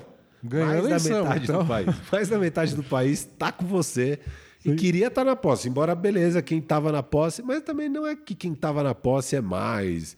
Aí só tinha mais tempo, vocês são jovens. Pois é, para ficar pegando. Ah, o cara vai Caxias do Sul até Brasília. Exato. É. Passou na TV, não sei se vocês sabem. Dá para ter visto na TV. Não, eu, eu, queria ter ido, mas, cara, eu tenho duas filhas pequenas. Tipo, é, né? pô, é, é difícil. Mas é isso, cara. Assim, você que sabe o que você sentiu aí ao conhecer ela. Se ela é só uma menina legal e tal, cara, Paraíba é um puta trampo para você que tá no sul do país. E vai ser muito difícil, a não ser que você tenha condições no seu trabalho, não sei o quê. Ou se você tá de saco cheio do seu trabalho, quer tentar a vida lá na Paraíba tal, vai lá, se arrisca. Tipo, o máximo que pode dar é errado e você volta para casa e volta, faz outra coisa, ou descobre que você quer viver na Paraíba, mas sem ela. A, a vida às vezes é, vale tipo, a pena arriscar, cara, mas assim. É muito pouco, né? Muito, aconteceu muito pouco para. Se você já tá afim de sair da sua cidade, Isso, de usa como desculpa para ir lá morar na Paraíba, que parece legal. Mas como desculpa, não bota todas as suas fichas nisso, aí não deu certo, não, agora eu vou voltar. Não, você vai para aí. Não sei se ela é de João Pessoa, mas João Pessoa é uma cidade bem legal e tal. Então você pode curtir morar lá e tentar a sorte aí. É, agora ficar à distância, não, ficar só se você tipo, for podre de rico e aí, seu jatinho particular te leva lá todo fim de semana. Cara, e às vezes você já tá com uma mulher, você já, tipo, você tem seu companheiro, companheira de vida, e aí, por circunstâncias da vida, vai ter Isso, que ficar distante por É, aí tudo Agora, bem. Iniciar nessa furada, cara, aí é. Puta, não, é não tem como recomendar um negócio desse. É, eu não sou muito a favor, não. Acho que você deve encarar como um, uma boa memória, um bom amor de verão. Isso. A não ser que seja isso. Foi tão especial que além de mandar pergunta pra gente, você não consegue parar de pensar nela e aí você faz essas loucuras da vida. Eu, eu tenho que admitir que quando eu conheci minha mulher, eu falei, cara, a mulher da minha vida. Assim. Eu nunca achei que eu fosse ter isso e tal. E para mim tava muito claro. E para mim até hoje tá muito claro. Assim. Então, é que ela morava no meu bairro vizinho, era um pouco mais fácil.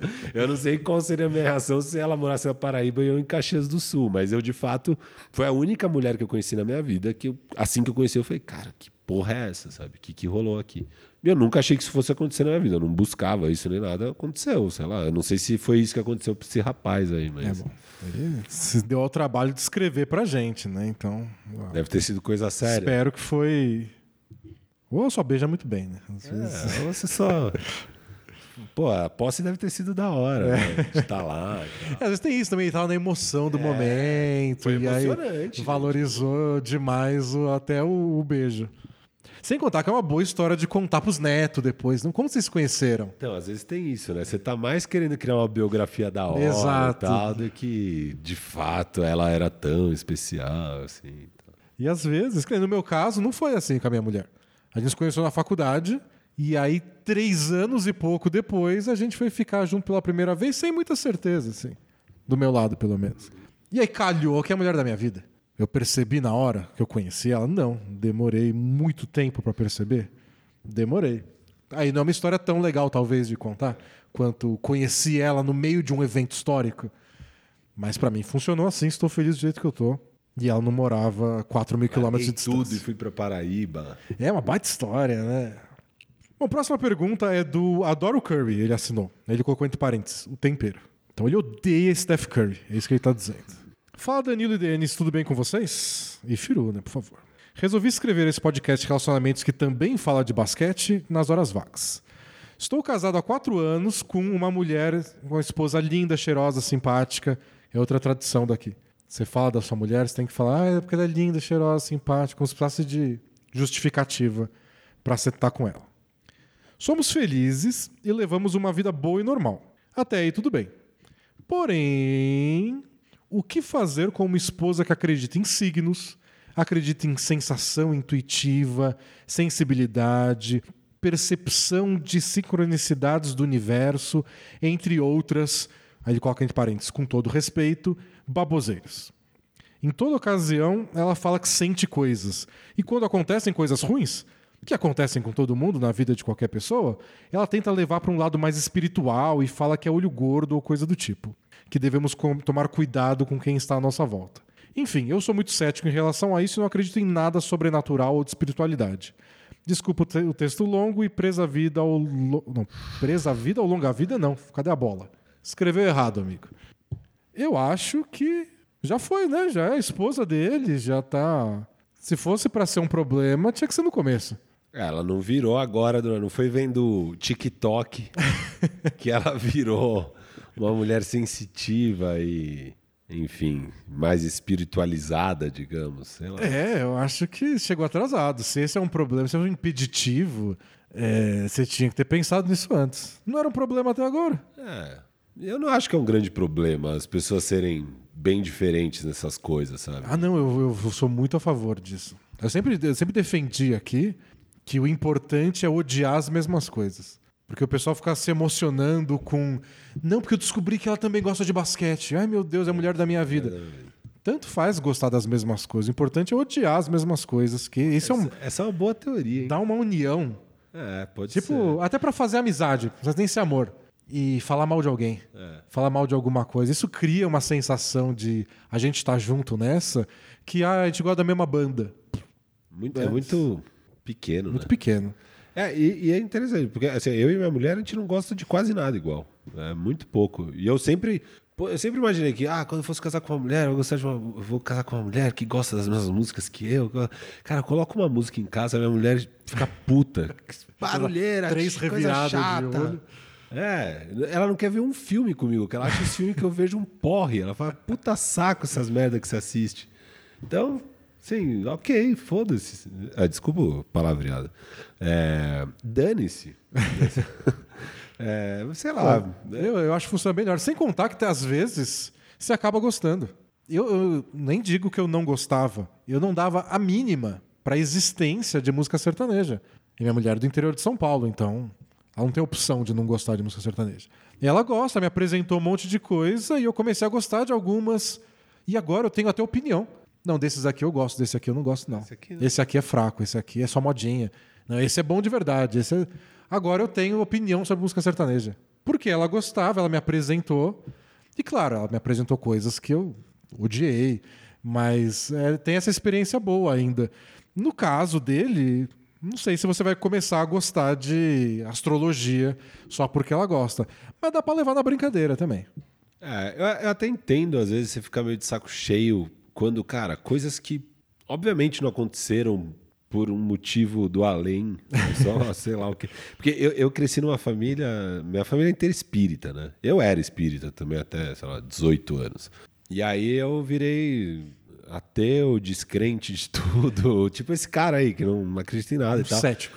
Cético e, e puta, meus dois irmãos, meu pai vinham com.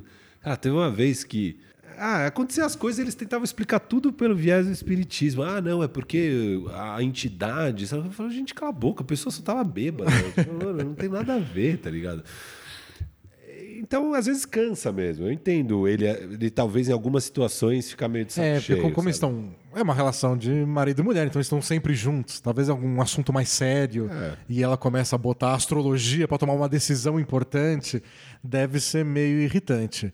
Mas é, é o tipo de coisa que eu acho que deveria ser um problema no começo.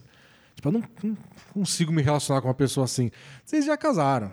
Então, se tornou um problema grande agora, aí sim, aí é um, é- Aí talvez precise de, Mas- decisões mais Que drásticas. que ele, qual a opinião que ele quer? Se ele termina ou não? Ou se ele dá uma dura, né? O É, ele perguntou de jeito bem vago. O que fazer? que fazer? É, Segue a vida. engole seco, engole sapo. E Não, é e, isso. e isso é uma verdade, né, cara? Não- ninguém vai te agradar 100%, não tem jeito, assim. E você vai ter que conviver com as coisas que você considera um defeito do seu parceiro e... É. E às vezes é difícil, que a gente vai ficando velho, a gente vai ficando mais coisas quando a gente é mais jovem. Fala, não, tudo bem. A gente começa a não aceitar mais nada. Mas se a pessoa vai morar e viver com você até o fim da sua vida, talvez você tenha que aceitar algumas. Se chegar no ponto de, não, isso é inaceitável, agora eu odeio astrologia, aí sinto muito, mas não vai rolar. E, e, e sim, você pode, você tem todo o direito de ir lá e dar sua opinião do tipo, "Ah, acho que não tem nada a ver com astrologia isso não. Porém, não vai funcionar. Tô avisando que a chance de você mudar a cabeça dela a essa altura da vida em relações a isso. não. ah, se for um casal jovem, talvez, não sei. Mas é difícil mesmo, acho que é difícil. É, e até porque se a pessoa acredita nisso, não, ela não vai. Você não vai chegar com uma prova, com. Olha o que esse cientista disse. E você É. pode abrir um pouco a sua cabeça, porque ao mesmo tempo que, pô, você não acredita em nada, beleza. Mas fica aberto, vai, fica aberto, porque você pode estar errado. Eu sou cético, mas ao mesmo tempo eu sei que eu posso estar errado, tá? Não quer dizer que eu tô certo e que tá todo mundo errado. Tem coisas que minha família tá obviamente errada, assim. tipo, muito obviamente. É só raciocinar um pouco e você vai falar, mano, vocês são muito otário. É, mas tem coisas que eles podem estar certo e eu posso estar errado, sabe? Então não, não seja tão. É. cer- Não tenha tanta certeza da sua. é, da sua o quê? Da sua correção? Não, da sua, sei lá. De que você está certo. É, é a velha, a velha filosofia do deixa os caras. Deixa eles, deixa os caras. Deixa ela. E é isso, gente. Foi, foi mais longo, mas foi especial. Convidado, episódio 401. Muito obrigado, Firu. Eu falo presença. muito. Eu e o Mês, a gente estoura todos os programas, a gente sempre estoura. Eu falo demais. Desculpa. É, espero que vocês tenham curtido. Foi um prazer, cara, enorme aqui. Eu espero que a audiência do Bola Presa tenha me aceitado aqui como convidado e que tenha sido um episódio legal aí pra vocês. Valeu demais pelo convite. Certamente eles aceitaram, porém, o ouvinte do Bola Presa é um ouvinte de hábito. Então, tipo, ah, mas. Só da voz. Vocês publicam sexta de manhã, o podcast saiu sexta de tarde. Atrapalhou porque eu escuto exatamente na hora do almoço. Você muda uma coisa e o pessoal já começa a ter, começa a ter tremelique. Então você, ah, eu gostei, mas a risada dele não é igual a risada do Danilo. Então, mas vocês vão sobreviver, tá tudo certo. E vão lá, sigam o Toco TV. É só um episódio, tá, galera? Fica tranquilo. É só um especial, encara como. Até perguntei, Danilo, você quer que eu chame de episódio especial, convidado, ou pode chamar 401? Ele falou, não, bota 401. Aí chega no 500 mais rápido também. O 500 vai ser especial, gente. Não sei, não sei quando, mas. É daqui, daqui dois, dois, anos. Dois anos, é. é. Uns dois anos a gente pensa nisso. Cara, 400 é muito sinistro. A gente tá, tipo, em 150, talvez, sei lá. É, mas você nem percebe. Quatro ainda. anos né? passa voando. Você vê uma pandemia no meio ainda, você nem percebe. Parabéns pela marca, por sinal. É, não, valeu, valeu. Puta, puta é incrível, gente. E é isso. Valeu e tchau, tchau!